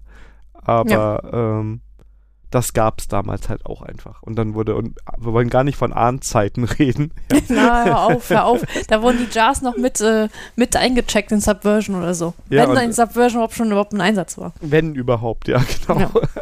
Also von daher, das gibt es in allen Ökosystemen und ähm, ich finde ja die Möglichkeit zu haben nicht immer schlimm. Das Problem ist, wenn es irgendwann der Standardweg ist, ist es ein bisschen doof. Und ähm, hier in dem Fall ich sag mal, es gehört zur Konfiguration des Projekts dazu. Ja, es ist offen einsehbar, wo wir Dinge anders haben möchten. Und ähm, da ist es, glaube ich, im Sinne des Erfinders, weil sonst würden ja. die Tools das nicht anbieten. Ja. Naja, und hier sehen wir auch die goldene Regel, nur weil etwas technisch geht, heißt noch lange nicht, dass man es technisch machen sollte. Das stimmt. So, da habt ihr Dependencies gepatcht. Aber keine nee, Libraries nee, oder Frameworks, oder? Wir haben gepinnt, gepinnt nicht gepatcht. Ja. Genau, gepinnt. Denn, denn äh, patchen bedeutet was anderes. Genau, patchen ist ja, äh, das habe ich zwar die Tage auch gemacht, das ist aber jetzt auch wieder, jetzt erzähle ich noch was, aber auch nur, wir hatten nämlich mit diesem ganzen Dependency-Hickhack ein bisschen Probleme und ähm, da bin ich auch mal in die Dependency ins JavaScript reingegangen und habe mir da eine Zeile auskommentiert oder reingeschrieben, weil ich noch was ausprobieren wollte, ja. Ähm, ich hätte, also ich hätte es gar nicht live nehmen können, weil die Node-Modules bei uns nicht im, logischerweise nicht im Versionskontrolle sind, ja, sondern es ist nur bei mir lokal, was ich da mache. Aber ja, das kann man natürlich auch weiter treiben und das gerade mal patchen oder anpassen. Denn das, worüber wir sprechen wollen, das heißt, ich, nehm, ich beschreibe mal den saubersten Weg. Ja. Oh, ich habe hier Spring. Mir fehlt etwas. Ich äh, gehe auf GitHub, ich ziehe es mir, ich mache einen Fork und den habe ich jetzt für mich in der Firma und der macht diesen einen Patch und danach nutzen wir dieses Spring. Ja. Wir sind glücklich. Unser genau. Ding ist gepatcht, ja. Bis Spring eine neue Version rausbringt. Bis Spring diesen schlimmen Bug fixt, der in der einen meiner Version drin war, ja. Keine genau. Ahnung, ja. Ja. Ja, das ist schon wieder, also äh, auch hier kann ich aus Geschichten erzählen, wo ich Firmennamen nicht erwähnen sollte. Ich kenne Firmen, die gesagt haben, oh, wir wollen dieses Framework einsetzen. Wir wollen aber auf jeden Fall sicher sein, dass wir nicht abhängig äh, erpressbar sind, weil wir das Framework von denen verwenden. Also ziehen wir uns einen Fork und haben eine Entwicklungsabteilung, die das für uns weiter betreibt. Aber wir werden nichts zurückgeben. Wir machen das in unserem Fork alles. Maximal holen wir uns aus dem Original-Brunch die Changes nach. What can possibly go wrong? Ja, lass mich kurz überlegen. Aber spielen wir es mal durch. Was kann denn, was ist denn, also, was ist das Problem? Naja, ähm, du entwickelst dich halt weiter. Du kannst am Anfang vielleicht noch die äh, Mergers halt äh, mit rübernehmen und die Diffs sind halt äh, überschaubar. Nur wenn du dann eine Entwicklung übernimmst, die halt nicht äh, dem kompatibel ist, was sich der, der Original-Maintainer gedacht hat, dann kommst du irgendwann mal zu dem Punkt, dass du es nicht einfach mal reinmerchen kannst, sondern dann bist du wieder Entwicklungsarbeit halt am, am, am investieren. Und du weißt halt nicht nur, weil das, was du dir gedacht hast, ob das auch mit den nächsten Versionen halt, halt äh, weiterhin funktionieren wird. Du läufst also irgendwann darauf hinaus, dass du sagen wirst, wir werden nicht das nachziehen, was die jetzt machen. Den nächsten Major-Sprung machen wir nicht mit. Ja. Entweder wir sind anderer Meinung, wir wollen das nicht, keine Ahnung. Das heißt, irgendwann genau. wirst du in eine andere Richtung gehen. Das heißt, du hast kein Spring Framework mehr, sondern ein Winter Framework. Oh, ja. genau, und das ist so ein bisschen das Problem. Und das hast du halt, jetzt ist Spring Framework, da kann natürlich jeder sagen, ach ja, das ist ja ein riesiges Ding. Aber hier bei meiner kleinen Library, da ist es ja kein großer Akt. Ja, und ja. Ja, also dann nehmen wir vielleicht was klein, was ist Kleines, ne? also ich, ich rede jetzt von der Java-Welt, weil ich mich da auskenne. Vielleicht so eine Commons Library, ne? Ja, das ist doch, da ändert sich doch gar nichts. Das ist doch total einfach, oder? Genau, da ändert sich ja wenig und da kann ich auch was ändern, aber blöderweise haben sie doch vielleicht einen Bug gefunden oder da muss halt ein, und da ist genau die Klasse betroffen, wo ich auch was rumgewurschtelt habe und ja, wie kriege ich jetzt meine Änderung? Das heißt, ich muss auf jeden Fall, es ist nicht, nicht einfach nur mal Dependency hochziehen, sondern ich muss dann anfangen, gucken, ob mein Code, der ja auch noch bei mir produktiv läuft, auch mit den Änderungen halt irgendwie kompatibel ist. Ne? Also ich muss ich auf jeden Fall Aufwand reinstecken. Genau. Aber jetzt habe ich das Problem. Also, Entschuldigung, äh, Com Libraries, ich bin, ich, ich wollte es ordentlich machen. Ne? Ich habe die angeschrieben, Apache Commons. Ich hätte gerne meine Spezialmethode, ja. Und das ist zu speziell, das wollen sie nicht reinmachen oder keine Ahnung was. Äh, aus Gründen wird das nicht übernommen. Was mache ich denn jetzt? Naja, ich gut, ich würde intern halt eine eigene Library halt anfangen, die ähm, vielleicht eine Abhängigkeit zu der Commons. Library hat, aber nicht in den Commons Library selber patchen. Genau, also entweder hast du ein, ein Framework oder so, dass das vielleicht sogar über Plugins oder so erst unterstützt. Dann würde ich sagen, okay, dann musst du so ein Plugin oder ne, so eine Erweiterung, sage ich jetzt mal, schreiben. Dann bist du weiterhin in der Sache sicher und musst dann auch, wenn das Framework sich weiterentwickelt, nur dein Plugin entsprechend anpassen. Ne? Das heißt, du kriegst das komplette Framework weiterhin kostenlos geschickt und deine hochspezialisierten Anpassungen, die sind halt das, worauf du dich konzentrieren kannst. Hm, ja, oder ähm, Idealfall, also auf jeden Fall mit den Leuten erstmal reden. Ähm, vielleicht erstmal auch auf falschen Trichter. Und wenn, wenn die die Idee gut finden, dann einfach contributen. Das ist ja. gerade bei den Apache-Projekten bei Spring ist das eigentlich auch ganz, ja gut, man muss dann halt, äh, ähm, ach, wie heißt das, Agreements, Contribution Agreements halt unterschreiben. Ähm, aber das ist eigentlich relativ einfach. Und die sind eigentlich dankbar vor allem bei Bugs, weil du, du hast dich ja schon damit beschäftigt, wo die Ursache halt ist. Und dann ist eigentlich den Patch zu schreiben relativ einfach. Genau, also ich, da würde ich auch wirklich sagen, genau wie du gesagt hast, ne, in die Kommunikation gehen. Es kann natürlich je nach Unternehmen, in dem man arbeitet, schwieriger sein, weil auf einmal einer sagt, wir können doch nicht unsere wertvolle Arbeitszeit kostenlos diesem Framework zur Verfügung stellen, das wir genau. kostenlos nutzen. Ja? Ähm, ja. Dann ist das wieder so eine Sache, wo man vielleicht im Unternehmen ein bisschen ne, die Überzeugungsarbeit leisten muss. Aber im Endeffekt profitiert ja auch das Unternehmen nur davon. Ja, genau. Erhöht die Sichtbar Sichtbarkeit, macht attraktiv für andere Bewerber etc. etc. Genau, und an, ansonsten, wenn ihr jetzt sagt, ich bin aber in so einer doofen Firma, naja, wenn es ein Bug ist und ihr das als Bug-Report drin habt, vielleicht sogar schon den Bug-Report kennt, vielleicht ist das eine gute Möglichkeit, um einfach mal in der Freizeit ein bisschen zu contributen und was mitzumachen. Genau. Ist auch ja. gut für die Vita. Genau, also und die Projekte sind alle sehr, sehr, sehr dankbar für jede Hilfe, die es gibt. Ne, also da könnten wir jetzt schon wieder die letzte Folge abspielen. Ne? Ähm, ja. Genau. Aber ansonsten dieses ganze Patchen, es macht keinen Sinn. Also es ist Also, einfach falsch. Also, ja, also im Akt, in dem, in dem Moment, wo ihr das tut, fühlt sich total toll an, wenn man schnell vorankommt, aber die, die Schulden, die ihr damit aufnimmt, das ist halt, ähm, das sind Schmerzen in der Zukunft, die ihr damit reinnimmt. Also Idealweg wär- wäre halt ähm, äh, Bug-Reporting machen und hoffentlich habt ihr Zeit, dass ihr darauf auf den Bugfix halt was warten könnt. Ähm, die meisten Projekte sind aber relativ schnell, wenn das ein, äh, wenn man mit denen freundlich unterwegs ist. Und ähm, der zweite Weg wäre halt, einen Wrapper drumherum zu bauen. Ähm, und aber auf gar keinen Fall selber zu patchen und dann bei sich das irgendwie zu nehmen. Ja, weil, weil die Sache ist auch die, also gerade wenn man sich so denkt, oh, die nutzen das aber falsch oder die machen das falsch, würde ich vielleicht auch nochmal das eigene Herangehen hinterfragen. Also wenn es überhaupt nicht zusammenpasst, wie ich mir meine Anwendung pass vorstelle und was Spring, nehme ich jetzt mal als Beispiel, sich da vorstellt, wie ich das mache, wenn das nicht zusammenpasst, dann kann es auch einfach sein, dass entweder ist Spring komplett das falsche Framework, dann solltet ihr es nicht nutzen. Oder aber man hat selber den, der Fehler liegt auf dieser Seite und oh, so wie wir das machen, das macht überhaupt gar keinen Sinn. Ähm, ja, lass uns mal daran orientieren, wie große etablierte Frameworks das machen. Und da kann ich eine Anekdote aus einem Projekt, was schon vier, vier Jahre äh, zurück ist. Da hatten wir, wir haben HTTP-Components benutzt.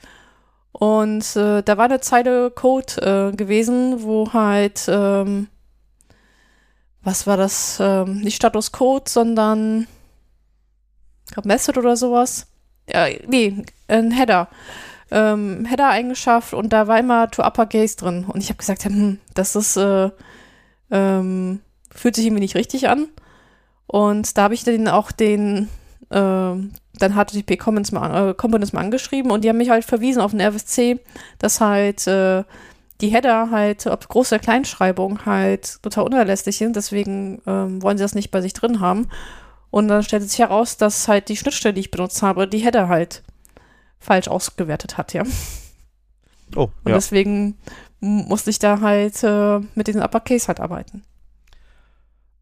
Und äh, da kam, weil ich nicht die erste war, die darauf gestoßen ist, ist dann ein Kommentar. Dir, ähm, Future Hacker, please. Don't waste your time with this line of code. Und dann auch verlinkt auf den, auf den Issue beim, äh, oder auf der, es war eine Mailingliste, dann den Link in die Mailingliste gesetzt. ja, das ist doch perfekt. Und dann Ja. hat auch wieder die Library gewonnen, weil die Dokumentation besser wurde. Ja, genau, genau. Ja, und ich habe echt schon viele Sachen gesehen. Ich habe jetzt, also, ich habe schon gesehen, dass jemand sein eigenes Backend-Framework quasi geschrieben und, also, irgendwas genommen und dann erweitert hat, weil man es besser wusste. Und das ist so, verstehe ich bis heute nicht. Ich habe schon Leute gesehen, die ihr eigenes Frontend-Framework geschrieben haben. Und zwar für Produktivanwendungen, also nicht um mal ein Frontend-Framework geschrieben zu haben, was ja vielleicht eine schöne Fingerübung ist, ja, aber die das produktiv genommen haben, nur in ihrer Firma, weil sie gesagt haben, ach, React, Angular, Vue, die haben alle keine Ahnung, ich weiß das besser. Spoiler, nein. Ähm, ich habe auch schon gesehen, wie jemand Kubernetes nachgebaut hat, quasi. Also, ähm, das sind alles solche Sachen, wo ich sage, ja, ich bin beeindruckt von der, von der Leistung, dass das jemand kann, ne, und was sie da schreiben. Ich würde ganz stark davon abraten, das produktiv einzusetzen, wenn man dann nicht, also vor allem wenn die Motivation ist, ich weiß es besser als Google oder Facebook oder keine Ahnung wer. Die Wahrscheinlichkeit ist nicht ganz gering, dass man sich da vielleicht ein bisschen übernimmt. Mm, Aber nur ein bisschen. Und wenn ihr doch meint, ein Frontend-Framework selber schreiben zu, weil ihr es besser wisst, dann setzt einfach das Open Source. Fertig. Ja, genau. Und dann könnt ihr auch gucken. Und wenn es keiner nimmt, dann ist es vielleicht Vielleicht ist das doch nicht so eine gute Idee. Ja, oder auch, ne, also ich, also es, ich bin absolut dafür, dass jemand, wenn man Ideen hat, Sachen neu zu machen, Open Source stellen, ja, oder auch bewusst einsetzen. Also wenn man sagt, hey, ich habe hier diese coole Serverlösung jetzt in Go geschrieben für unser Projekt und das löst unser Problem hier, ne? Und wir als Team stehen dahinter auch und nutzen. Das also, das ist okay. Wenn ich aber sage, ich weiß es besser als alle anderen und alle anderen sind blöd und nur meine Variante ist richtig, ist die, ist der, ist die Motivation so ein bisschen fraglich, ne? Aber nur ein bisschen. Genau. Also, ja. Nun, ich glaube, da hätten wir alle Aspekte durch, ne? Ja, ich hoffe doch. Ich will jetzt auch niemanden davon abhalten, das nächste Spring zu schreiben. ähm, um Gottes Willen. Also, den Namen hätten wir schon. Winter Framework. Ja, ich frage mich gerade, wo, wo diese Grenze ist. Woran merke ich, dass ich da gerade keinen Mist mache? Hm. Ja, das ist eine gute Frage. Ähm, also sag mal so, ein Indikator, ein Indikator wäre halt, ähm, das Open Source zu stellen. Und ja, dann gucken, ob die anderen Leute das nutzen. Oder Feedback von anderen. Ähm, gut, meine Side-Projekte auf GitHub, die könnten auch ein bisschen mehr Liebe gebrauchen, aber gut, ich habe das wirklich als Side-Projekt. Ich habe das nirgendwo produktiv im Einsatz. Ähm, ja. Ich glaube, das, also ich würde spontan GitHub, also das einfach veröffentlichen und gucken, die Resonanz ist. Ja, und ich würde halt auch gucken, wie werden die, wird die Konkurrenz gemessen, ja, damit ich auch belastbare Zahlen habe im Vergleich. Also wenn ich sage, meins ist performanter, ja, es gibt genug Performance-Tests für alle möglichen Arten von Frameworks, dann muss ich mich da halt mal reinsetzen und sagen, okay, wie macht denn mein Framework das? Was ist denn, wenn ich jetzt hier die Beispielanwendung implementiere, wie sind denn die Response-Zeiten oder ja, die Interaktivität, ja. ne? Also wie groß ist das Ganze am Ende und so weiter und so fort. Und ich glaube, dann hat man ja auch Argumente, und zwar rationale, ne? Dann, ähm, und das andere Nutzerfeedback, klar. Wie ist die Developer Experience? Wie gut lässt sich das nutzen? Also, was bringt dir das superschnelle Java-Framework, wenn du sagst, boah, das ist so ätzend, einen Controller zu schreiben? Ähm, ja. Und man muss sich vor Augen führen, ja, auch die Großen haben halt eigene Frameworks gebaut. Ähm, die haben sie aber Open Source gestellt, ne? Und, und da hat sich halt eine Community drumherum gebildet. Ja, genau. Das, da ist auch für mich die Hauptmotivation. Ich muss mich halt fragen, was bietet meine Firma da gerade an? Also wenn ich in einer Firma arbeite und, und jetzt fange ich an, ähm, ein Server-Framework zu schreiben, um Webserver zu machen, ist das Produkt meiner Firma ein Webserver, ne? Ja, gut, aber die Frage ist halt, ähm, also ich bin jetzt mal kurz, äh, also ich verstehe deine Argumentation, ähm, würde ich auch äh, d'accord gehen, aber da gibt es ja Leute, die die Argumentation bringen halt, ja, was ist aber mit Google und Facebook, deren äh, Haupt, äh, Hauptfeld ist ja auch nicht Frontend-Frameworks zu bauen oder Orchestrierungswerkzeuge zu bauen. Ihr Geschäftsmodell liegt ja auch woanders. Ja, Stimmt, aber die scheinen das ja trotzdem als Firmenziel mit reingeholt zu haben, weil sie darüber die eigenen Cloud-Produkte weiterentwickeln und so weiter und so fort, ne? Und die dann auch, ne, sich das Tooling dafür schaffen. Ja, aber ich, vielleicht muss ich fragen, bin ich Google? Also, mm, ja. Ja, also, nee, also nicht, nicht missverstehen. Ich äh, äh, gehe zu, zu ähm, ich gehe mit dir da 100 Prozent. Nur das sind halt die Argumente, die ich dann auch höre, ne? Aber Google macht das ja auch. Und Facebook macht das halt auch. Und ähm, ja, und ich sage auch bei Google, also Kubernetes ist für mich das, äh, das beste Beispiel. Das ist ein absolutes cooles Marketing-Kampagne von, von Google, um halt ähm, fertig ausgebildete Ingenieure halt einzustellen. Weil die haben Kubernetes schon vorher irgendwo anders schon benutzt. Ja. Und wie gesagt, ich, ich, ich glaube, wenn man dann als Entwickler ganz ehrlich ist und zu seinem Chef geht oder zu seinem PM und sagt, ja, wir könnten jetzt Spring nehmen oder ich entwickle was eigenes. Und ja, meins ist viel, viel cooler. Dann ist der PM wahrscheinlich immer noch nicht oder PO noch immer nicht überzeugt, weil da sagen wir, naja, aber können wir nicht das weniger coole nehmen und dafür habe ich morgen ja, morgen mein, mein, mein Feature. Ja. ja. Also das sollte man vielleicht auch mit drin überlegen, ob es wirklich wert ist, diese Zeit da reinzustecken. Weil die, die, die du ja sonst in Anführungszeichen kostenlos bekommst, die investierst du dann. Naja, und dann ist die Frage bei Facebook und sowas, die haben wie viele Entwickler, ne? Das ist auch eine ganz andere äh, Größenordnung. Ja, genau. Und wenn es ein Team gibt bei Facebook oder in deiner Firma, das sagt, wir stellen das jetzt zur Verfügung, damit wir als Firma jetzt diese Lösungen schneller produzieren können. Das ist auch wieder was anderes, ne? Weil dann bin ich in einem Team, das dafür da ist, dieses Tooling sch zu schaffen. Und auch dann würde ich mir als Team überlegen, hm, kann ich mir viel Zeit sparen, indem ich Open Source nehme. Ja. Hm, Das Und ist wohl wahr. Ich glaube, es ist halt oft so eine Ego-Sache, dass man sagt, oh, ich wollte jetzt unbedingt mein eigenes Framework dann nutzen, weil das ist. Ich finde das viel besser. Ja. ich verstehe das. Also, der, der, der Indikator ist, ähm, wenn ihr was eigenes schreiben wollt, stell das, äh, stell das Open Source und dann ähm, da seht ihr halt das Feedback halt an der Stelle. Genau. Sprecht Leute an, zeigt's denen, holt euch Feedback rein, macht Performance-Tests, ja, macht's, zeigt, was gut ist und was schlecht ist in dem Tool und wofür es da ist, was ist der Mehrwert. Und dann wird das schon überzeugend mit der Zeit.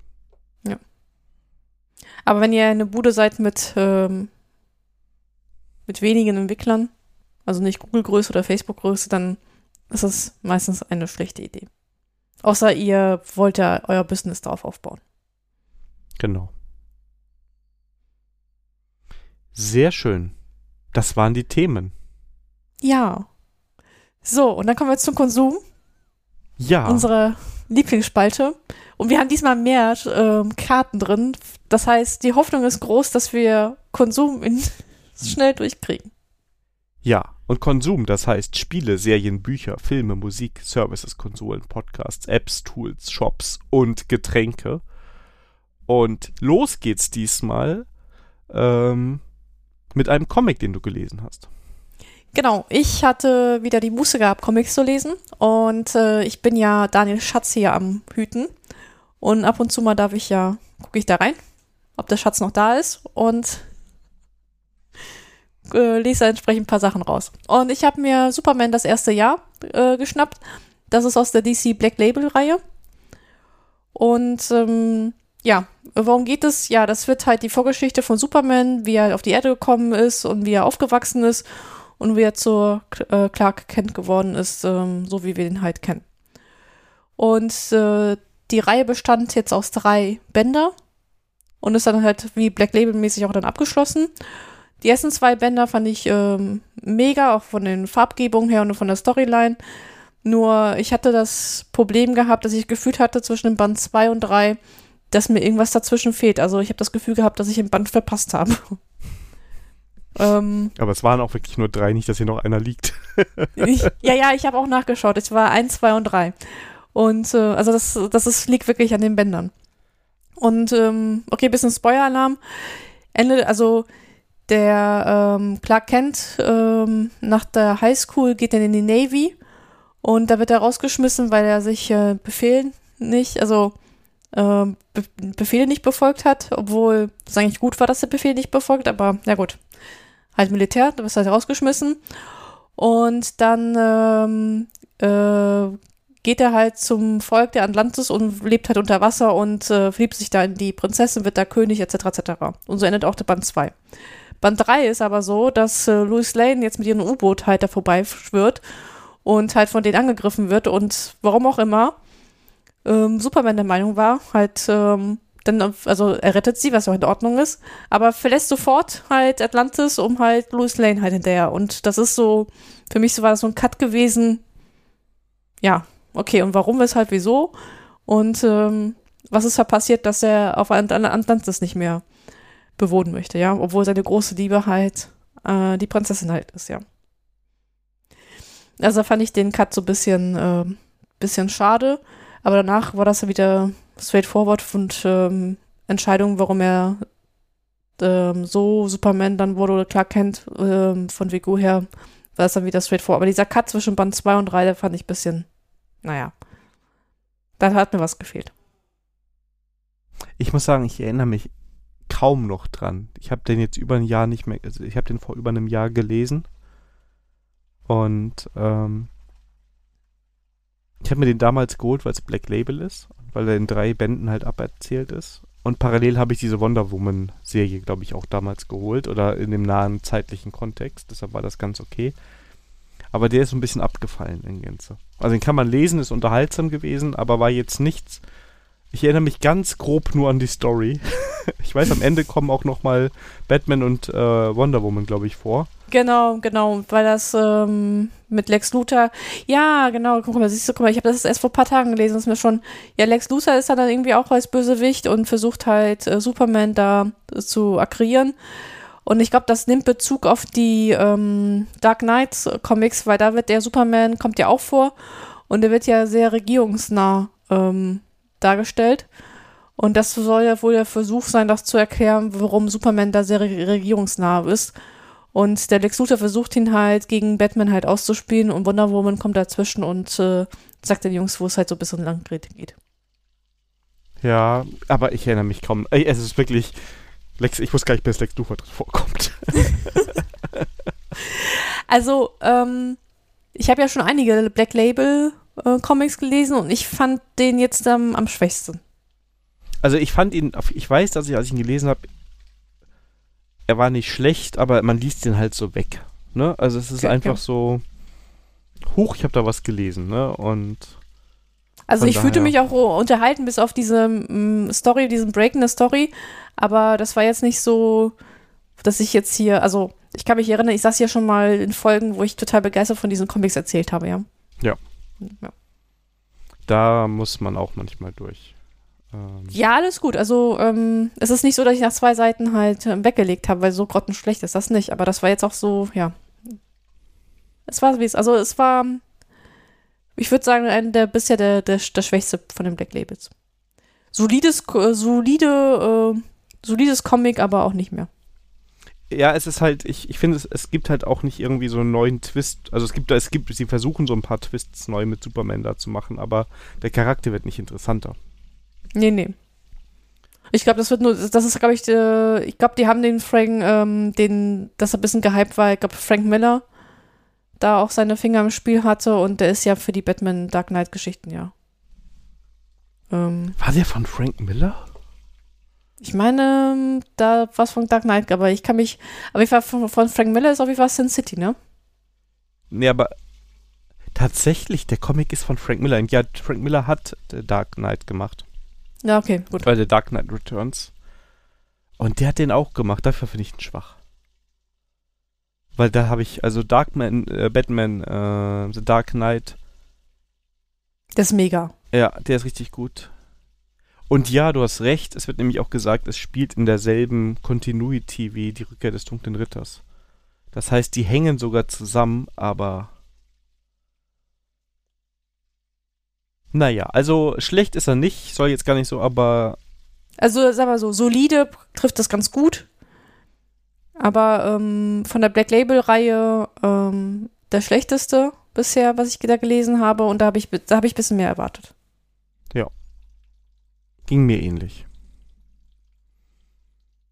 Ja, kommen wir quasi zu einem Follow-up. Äh, denn wir hatten ja letzte Folge einen ganz kurzen Konsumteil.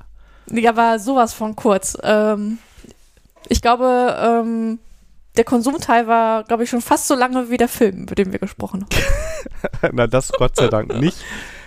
aber ähm, fast. Aber fast. Aber wir kamen auf einen Film von, ich glaube, 2008 zu sprechen, der, wo du, den du mal gesehen hast, der dir damals nicht so gut gefallen hat, was auch daran liegt, dass du den Hauptcharakter nicht so mochtest. Und wir sprechen von Iron Man. Genau, ich habe ähm, ähm, auch wenn Daniel gesagt hat, mehrmals gesagt hat, ich muss es nicht tun, ich habe es doch nur gemacht. Ich habe nochmal Iron Man geguckt. Und ich muss sagen, ich habe ihn äh, schlechter in Erinnerung gehabt, als er jetzt endgültig war. Dennoch ähm, werde ich kein Tony Stark-Fan. Ja, wir haben ja schon eben besprochen im Vorgespräch, du musst die anderen nochmal gucken, was da so an Entwicklung passiert. Ich habe ihn auch geguckt, als du gesagt hast, du guckst ihn. Und was mich sehr positiv überrascht hat, der Film ist jetzt, glaube ich, 14 Jahre alt. Ich bin mir 2008 nicht ganz sicher, aber irgendwann in der Größenordnung ist er rausgekommen. Ich finde, der Film ist großartig gealtert. Das äh, ist mir auch positiv aufgefallen, das habe ich dir auch sofort geschrieben. Also für den Alter des Films äh, ist er sehr gut gealtert. Das Einzige, also das sind wirklich Kleinigkeiten. Ne? Die Telefone, mit denen die telefonieren, sind damals auf modern gemacht worden, sehen heute total blöd aus. Ja, aber das ist noch, ähm, also, ja, aber du, du merkst halt nicht an den Telefonen, dass es 2008 ist, ja? Das stimmt. Doch, es gibt noch eine Sache, woran du 2008 merkst. Äh, in der Anfangsszene, wo er von MySpace spricht. Ah ja, okay, gut, das ja. das ja. Aber, Aber das, das, ist da, so, da, da, das, das, ja. Das, das bin ich so ein bisschen. Äh, aber gut, dass du sagst, weil ich dachte so, MySpace, äh, das ist wahrscheinlich irgendwie so ein Dienst, was für den Film erfunden worden ist. Aber jetzt, wo du es sagst, ja, MySpace gab es wirklich. Ja, ja, doch. Aber ansonsten, ähm, wir haben ja eben so ein bisschen drüber gesprochen. Wir haben gesagt, wir sprechen kurz über den Film, bevor wir uns nochmal in den Wakanda Forever vs. Iron Man, weiß ich gar nicht, ob wir darüber nochmal vergleichen müssen. Aber ja, es ist ein guter Film, würde ich sagen. Du mo mochtest Tony Stark auch am Ende nicht, ne? Nein, also wir hatten die Diskussion gehabt, äh, der, der Daniel hat ja ähm, drauf beruht, er macht doch eine Entwicklung durch. Und äh, wenn ich, nee, eigentlich ist es immer noch ein arrogantes Arschloch, nur äh, hat dabei das Gewissen halt entdeckt. Und ich finde es halt schade, dass er ja erstmal gefangen genommen werden muss, äh, ähm, gefoltert werden muss, bis er mal sein Gewissen halt entdeckt, ja. Also man hätte das mal vorher wissen können, dass wenn man Waffen verkauft, ähm, dass damit Schindluder betrieben wird. Ja, ich verteile, verteil, also stimmt schon, er hätte schon vorher mal drüber nachdenken können, dass Waffen was Böses sind. Ich glaube aber, dass mit das Ausschlaggebende für ihn war, dass er gesehen hat, dass die Bösen seine Waffen hatten. Nicht das mit Waffen Schindluder, sondern dass die, die die Waffen nicht haben sollten, nämlich die Feinde von den USA, seine Waffen massiv hatten. Und die hatten ja nicht nur ein bisschen was, die hatten ja riesige Lager davon. Und da hat er gemerkt, dass das nichts bringt, ja. Und ähm, danach, finde ich, macht er auch eine Entwicklung durch. Ja, der ist immer noch arrogant und der hat so diese spezielle Art. Wir haben auch schon drüber gesprochen, der ist halt so ein typischer Charakter für Robert Downey Jr. Der spielt halt immer sich selbst oder der spielt immer so eine spezielle Art Figur in all seinen Genau, Filmen. also wir sind nämlich bei der Diskussion irgendwann raufgekommen, ähm, weil ich gemeinte so, hm, vielleicht liegt es auch an den Schauspielern, weil jede Rolle, die ich, die den Schauspieler gesehen haben, hat keine sympathischen Rollen. Also der hat, glaube ich, Sherlock Holmes gespielt, der kam mir auch total arrogant rüber. Ähm, also, also es kann auch sein, dass ich einfach diesen Schauspieler nicht mag. genau, Oder weil die Rollen, die er spielt. Ja, und ich muss halt, also ich glaub, finde halt, die Figur, die da dargestellt wird, die macht eine Entwicklung in einer gewissen Weise durch. Der Film ist auch ein guter, da waren wir uns, glaube ich, einig, dass der dass es ein guter Film ist. Ja, also sag mal so, es ist ein solider Actionfilm und Superheldenfilm, so wie, wie man das halt ähm, kennt. Da ist klar getrennt ähm, gut und böse. Ähm, da ist halt viel Action drin. Und wir waren uns auch einig, dass der Vergleich Wakanda Forever und Iron Man eigentlich ähm, unfair ist, weil Wakanda Forever von der Story halt komplexer ist als Iron Man. Genau, also ich würde aus, aus verschiedenen, Pas ja, genau. Man muss auch sagen, Iron Man ist noch ein klassischer Superheldenfilm, wie Marvel den am Anfang immer gemacht hat. Der Bösewicht war eigentlich immer die schlechte Kopie des Guten. Ne? Also hier in dem Fall Obadiah Stane ist ähnlich. Ne? Der ist nicht ganz so Ja. smart, dafür ist er halt böse. Aber die haben Gemeinsamkeiten. Und deshalb ist es ein interessanter Konflikt, den die beiden haben. Ja. Und bei Wakanda Forever sehe ich das nicht so bei den beiden. Ja, ich bin jetzt dabei, dabei, dass beide Bösewichte sind, aber das ist ein anderes Thema. Aber der Film ist in zwei Punkten anders. Zum einen ist es halt eher so ein Polit-Thriller, weil es viel um Politik geht, viel um globale Thematik. Ja, und hier geht es eigentlich, das ist Tony Starks Privatproblem so ungefähr und das seiner Firma, aber es hat keine globalen Auswirkungen so richtig.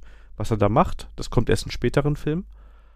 Und was für mich halt den Film so schwer gemacht hat und was ich wahrscheinlich an Wakanda Forever so am wenigsten mochte, ist, die Hauptfigur ist schon vorher eingeführt worden. Also Shuri gab es schon in Black Panther, die gab es schon äh, in den beiden darauf folgenden Avengers-Filmen, wobei sie in dem einen, in beiden keine wichtige Rolle gespielt hat. Aber die war schon eingeführt. Und die war so ein bisschen der Tech-Nerd, der Wakanda mit coolen Items ausstattet und speziell Black Panther mit tollen Sachen ausstattet. Und plötzlich wurde halt diese Figur auch durch die Handlungen im Film in so eine komplett andere Richtung gebracht. Ich habe zwischenzeitlich überlegt, vielleicht wäre es logischer gewesen, wenn die sich so einen Iron Man Anzug gebaut hätte und gesagt hätte, hey, ich bin smart genug, ich habe das Kraut nicht, aber ich habe was im Köpfchen, ja, und gehe diesen Entwicklungsstrang. Aber Ja. für mich ist sie halt in so eine Richtung gegangen, oh, jetzt vergesse ich mal, dass ich voll der Nerd war und fange an, hier ähm, Regierung, äh, Königin zu sein und ähm, für mein Volk in den Krieg. Und das passt für mich nicht so richtig. Also da ist halt einfach, die, die geht so eine gewisse Weise in eine Richtung als Figur und dann, auch aufgrund der Rahmenbedingungen, biegt die komplett einmal ab und macht eine andere Entwicklung durch. Und die fand ich nicht so gut. Ähm, ich glaube, was bei mir zum Beispiel auch sehr gut getan hat, ist, bei, womit Shuri halt besser bei mir wegkommt, ist, dass ich die ganzen Avenger-Filme nicht alle kenne. Das heißt, ich kenne die Figuren nur aus Black Panther. Und, ähm, und da habe ich vielleicht ein bisschen mehr Mitleid, weil sie halt doch ein paar Schicksalsschläge hat und dass das vielleicht nicht so, nicht so fest in mein Urteil bin, ähm, wie du, Daniel. Ja, es kann durchaus sein. Ich meine, sie hat keine große Rolle gespielt in den Avenger-Filmen, aber sie war halt für mich halt einfach so der typische, und ich fand sie super als Figur, gerade im ersten Black Panther, der jetzt in so eine Richtung geht, die ich nicht so toll finde. Ne? Also was mir den ganzen ja. Film so ein bisschen, ne? Gutes Bilbo da war. ja. ja, genau. Aber, aber Bilbo hat das, das alles wieder rausgekriegt. Aber zurück zu Iron Man. Ähm, vielleicht tue ich auch der Figur Iron Man halt auch jetzt hier Unrecht, weil ich halt den Schauspieler oder wie er die, seine Rollen halt spielt, ähm, nicht toll finde. Ich äh, habe auf jeden Fall Iron Man Comics ja noch vom Daniel hier liegen. Und ich würde zumindest der Figur Iron Man aus, äh, aus dem Comic ja nochmal eine Chance geben. Und Daniel mir immer noch sagt, dass er, dass der Typ in der Entwicklung äh, geht, also ich würde mir auf jeden Fall noch die anderen Iron Man doch nochmal reinziehen. Ja, weil der, also ich meine, der spielt halt in den ganzen Marvel-Phasen eine große Rolle. Ne? Dann hast du jetzt aber doch zwei zwei Iron Man-Filme vor dir. Dazu gehören dann nochmal vier Avenger-Filme ähm, und Civil War. Also da kannst du hast einiges Ach, vor dir. Ja, ja, ja, ja. Ich wollte, und ich wollte eigentlich Mandalorian gucken. Ich auch. Ich habe es immer noch nicht geguckt. Ich gucke das morgen. Also das ist. Äh ja, morgen ist wahrscheinlich auch. Ähm, Axel hat gesagt, ich darf das nicht ohne ihn gucken. Da bin ich etwas freier. Ich habe aber noch das Problem, morgen kommt auch die nächste Folge von Picard und bis jetzt die aktuelle Staffel gut. Okay, das ist, da gibt es geteilte Meinung. Aber wir ähm, Echt, gibt's geteilte Meinung? Gab es schon, schon Kritik? Ja, also viele finden Staffel 3 nicht so toll. Echt? Krass. Dann habe ich. Daniel, das ist äh, ein. Das ist für die nächste Folge. Ja. Also Iron Man, ähm, ja, ich gebe zu, der Film ist gut gealtert. Ähm, ist ein klassischer Superheldenfilm ich mag die Figur immer noch nicht. Ähm, aber ich gucke mir noch die anderen an, um dann, um diese Entwicklung, die Dani mir mal voraussagt, nochmal selber nachvollziehen zu können. Ja. Und ich möchte festhalten, also die Rolle, die total unsäglich war in diesem Film, war die Rolle de, der Assistentin. Wie heißt sie nochmal? Peppe? Pepper Potts. Pepper Potts. Also sorry. Also ich weiß nicht, ob es an der Schauspielerin lag. Eigentlich nicht, weil sie eigentlich äh, keine Unbekannte ist. Aber die Dialoge, die sie in den Mund geschoben haben oder wie sich da, äh, sich da verhält, denke ich mir so, echt nur Fremdschämen. Hm. Ja, also die ist ja so ein bisschen das hilflose Opfer. Ähm, und ja, ich überlege gerade, also bei den Iron Man fallen, weil der zweite, der ist nicht mehr ganz so gut wie der erste.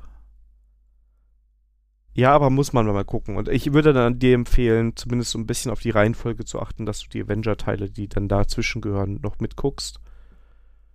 Ähm, das heißt, ich, ich muss mal auf jeden Fall so eine Guckliste fertig machen. Du kannst bei Disney Plus einfach in, Chronolo in, in Marvel nach, da, da gibt es ja diese Reiter, Marvel Cinematic Universe. Ja. Und da kannst du nach der Reihenfolge gehen, überspringst du halt einfach Thor, Captain America oder was dich nicht interessiert. Und ich glaube, dass als nächstes Iron Man 2 ist. Dann kommt der erste Avengers. Dann kommt Iron Man 3 und dann musst du noch Avengers bzw. Civil War gucken. Okay. Also Avengers 2, dann Civil War und dann Avengers 3 und 4. Ja, gut, das ist ja easy. Genau. Gut, das war Filme.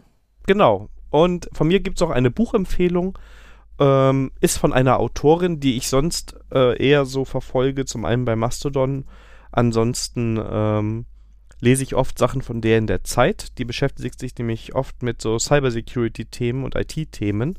Und die Rede ist von Eva Wolfangel. Gerade bei Mastodon sehr aktiv. Und die hat ein Buch rausgebracht, das heißt Ein falscher Klick. Ne, mit dem schönen Untertitel Hackern auf der Spur, warum der Cyberkrieg uns alle betrifft. Und ich würde mal sagen, das ist jetzt ein Buch, wo ich nicht nur Neues, also nicht sehr viel Neues hatte, weil ich von vielen von diesen Cyber Attacken schon was gelesen habe und mich schon vorher damit beschäftigt habe. Es fasst es aber sehr gut zusammen. Und es berichtet auch so von dem ein oder anderen globalen Phänomen, was wir da in der IT-Security-Szene hatten. Ähm, teilweise, weil sie mit den Leuten spricht, die betroffen war, oder so ein bisschen zusammenfasst, wie das so gewesen ist. Und ich finde es ein sehr gut recherchiertes Buch, das man erstmal selber lesen kann, wenn man sich mit dem Thema Cybersecurity beschäftigen möchte. Und dass man vielleicht auch, ähm, ich sag mal, dem aufgeschlossenen Familienmitglied mal in die Hand drücken kann, damit das Passwort von 1234 nochmal geändert wird. Ja, sehr gut. Ja, also es wird zum Beispiel sehr schön da drin gezeigt, wie die von jemandem, der ein kleines Unternehmen hatte, ähm, an die Bankdaten gekommen sind und wie sie das Geld außer Landes geschafft haben. Spannend, das ist ja fast wie ein Krimi. Ja, ja, aber es ist halt dann, also es, also es wird ja dann, also du weißt schon, wer der Täter ist und alles von Anfang an, von daher ist nicht ganz so spannend. Aber interessant ist, wie das gemacht wird. Also wie bekommst du Geld von einem Sparkassenkonto irgendwo hin, wo es nicht mehr zurückkommt? Das ist mal interessant. Ja, und ähm, da ist dann auch menschliches Versagen drin, weil in dem Fall zum Beispiel jemand sehr spät erst ans Telefon gegangen ist, weil der Bank schon aufgefallen ist, dass da irgendwas passiert. Ne? Aber da war schon der große Schaden angerichtet. Und ähm, ja, die, die sind clever da in der Hinsicht. Und da werden so ein paar Praktiken gezeigt und ähm, Vorgehen, es ist wirklich interessant zu lesen. Also ich würde auch, ich würde auch vermuten, sondern dass es dir auch gefallen würde oder auch generell Leuten, die in der IT sind. Also es ist jetzt nicht irgendwie ähm, IT-Security für Dummies. Ist gut geschrieben und ähm, ja, danach machst du dir noch mal ein paar mehr Gedanken um so ein paar Themen. Ja. Kommt auf meine To-Do-Liste. Ja, das freut mich.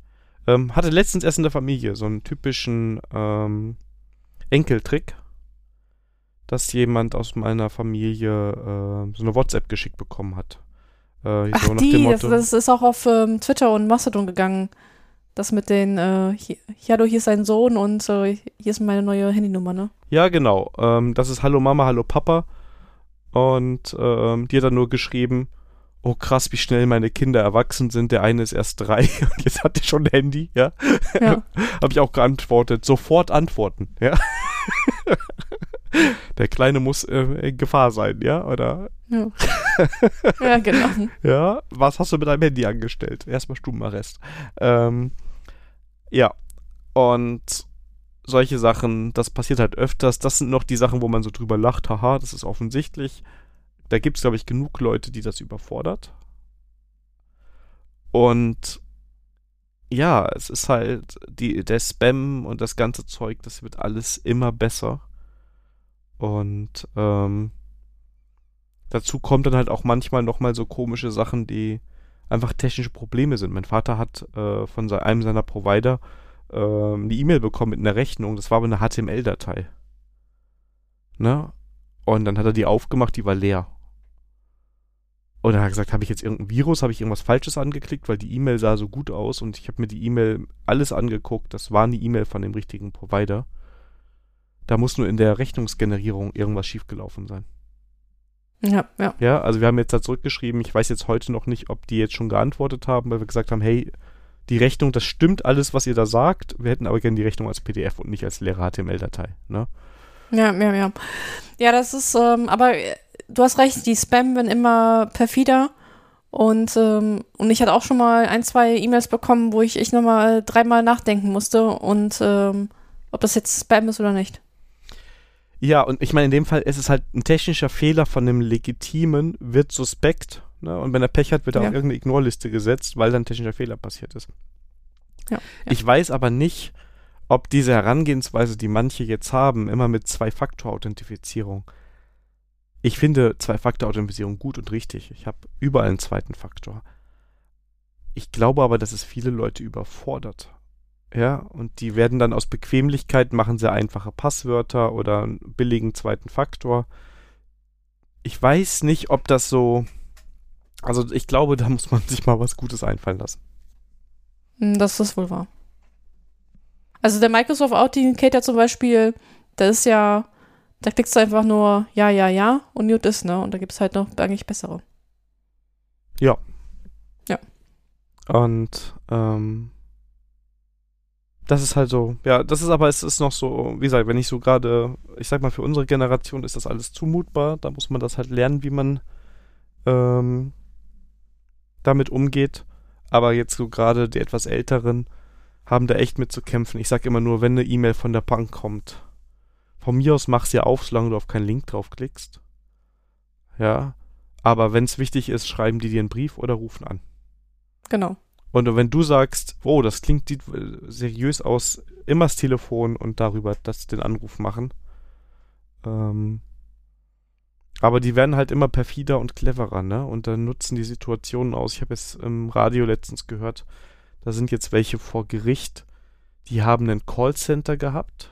Das Callcenter hat alte Leute angerufen, hat sich als Polizei ausgegeben und gesagt, ja, ihr Haus ist, hier wird hier beobachtet von einer Einbruchstruppe ähm, wir schicken ihnen zwei Beamte vorbei, die holen ihre unter ihre, ihre Wertgegensachen und wir lagern die für sie ein.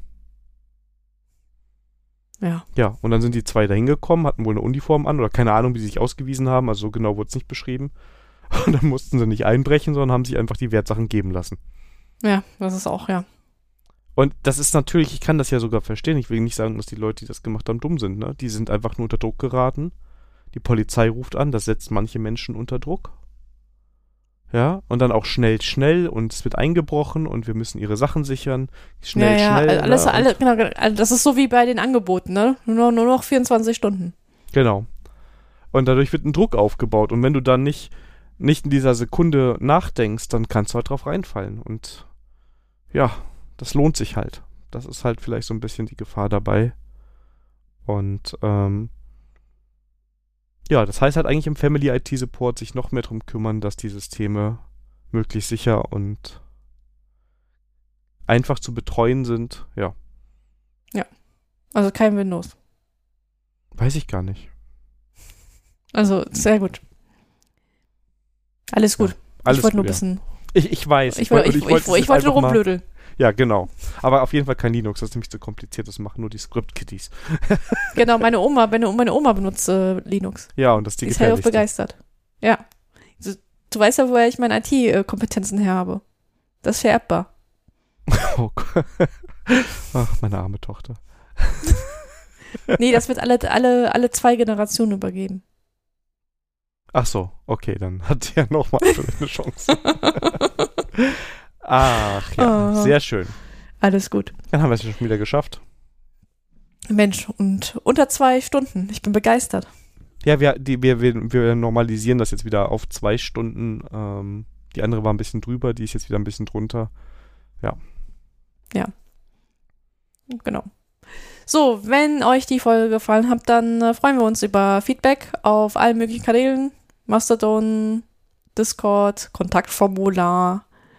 Ähm, Twitter sind wir auch noch unterwegs, auch wenn da wenig ist. Ähm, ja. Und ansonsten auf Konferenzen, wenn ihr uns trifft. Freuen wir uns sehr. Genau, also Discord, ich habe es bei mir jetzt noch mal ein bisschen mehr auf der Liste, dass wir da ein bisschen aktiver sind. Da waren jetzt auch ein paar nette Gespräche. Und wenn ihr mal die Zeit habt und uns was Gutes tun wollt, bewertet uns positiv gerne. Ähm, auf der Podcast-Plattform eurer Wahl. Das hilft uns, Reichweite zu generieren und ähm, wird alles noch besser und toller und schöner, keine Ahnung. Ähm, aber wir freuen uns auf jeden Fall. Also vielleicht ist es mal wert, ähm, da drauf zu gehen. Genau. Ansonsten, es hat wieder Spaß gemacht. Äh, wir hören uns in zwei Wochen wahrscheinlich wieder. Äh, schön, dass ihr dabei wart und ja, euch noch eine tolle Woche, eine tolle Zeit. Bis zum nächsten Mal. Tschüss. tschüss. Bis dahin. Tschüss.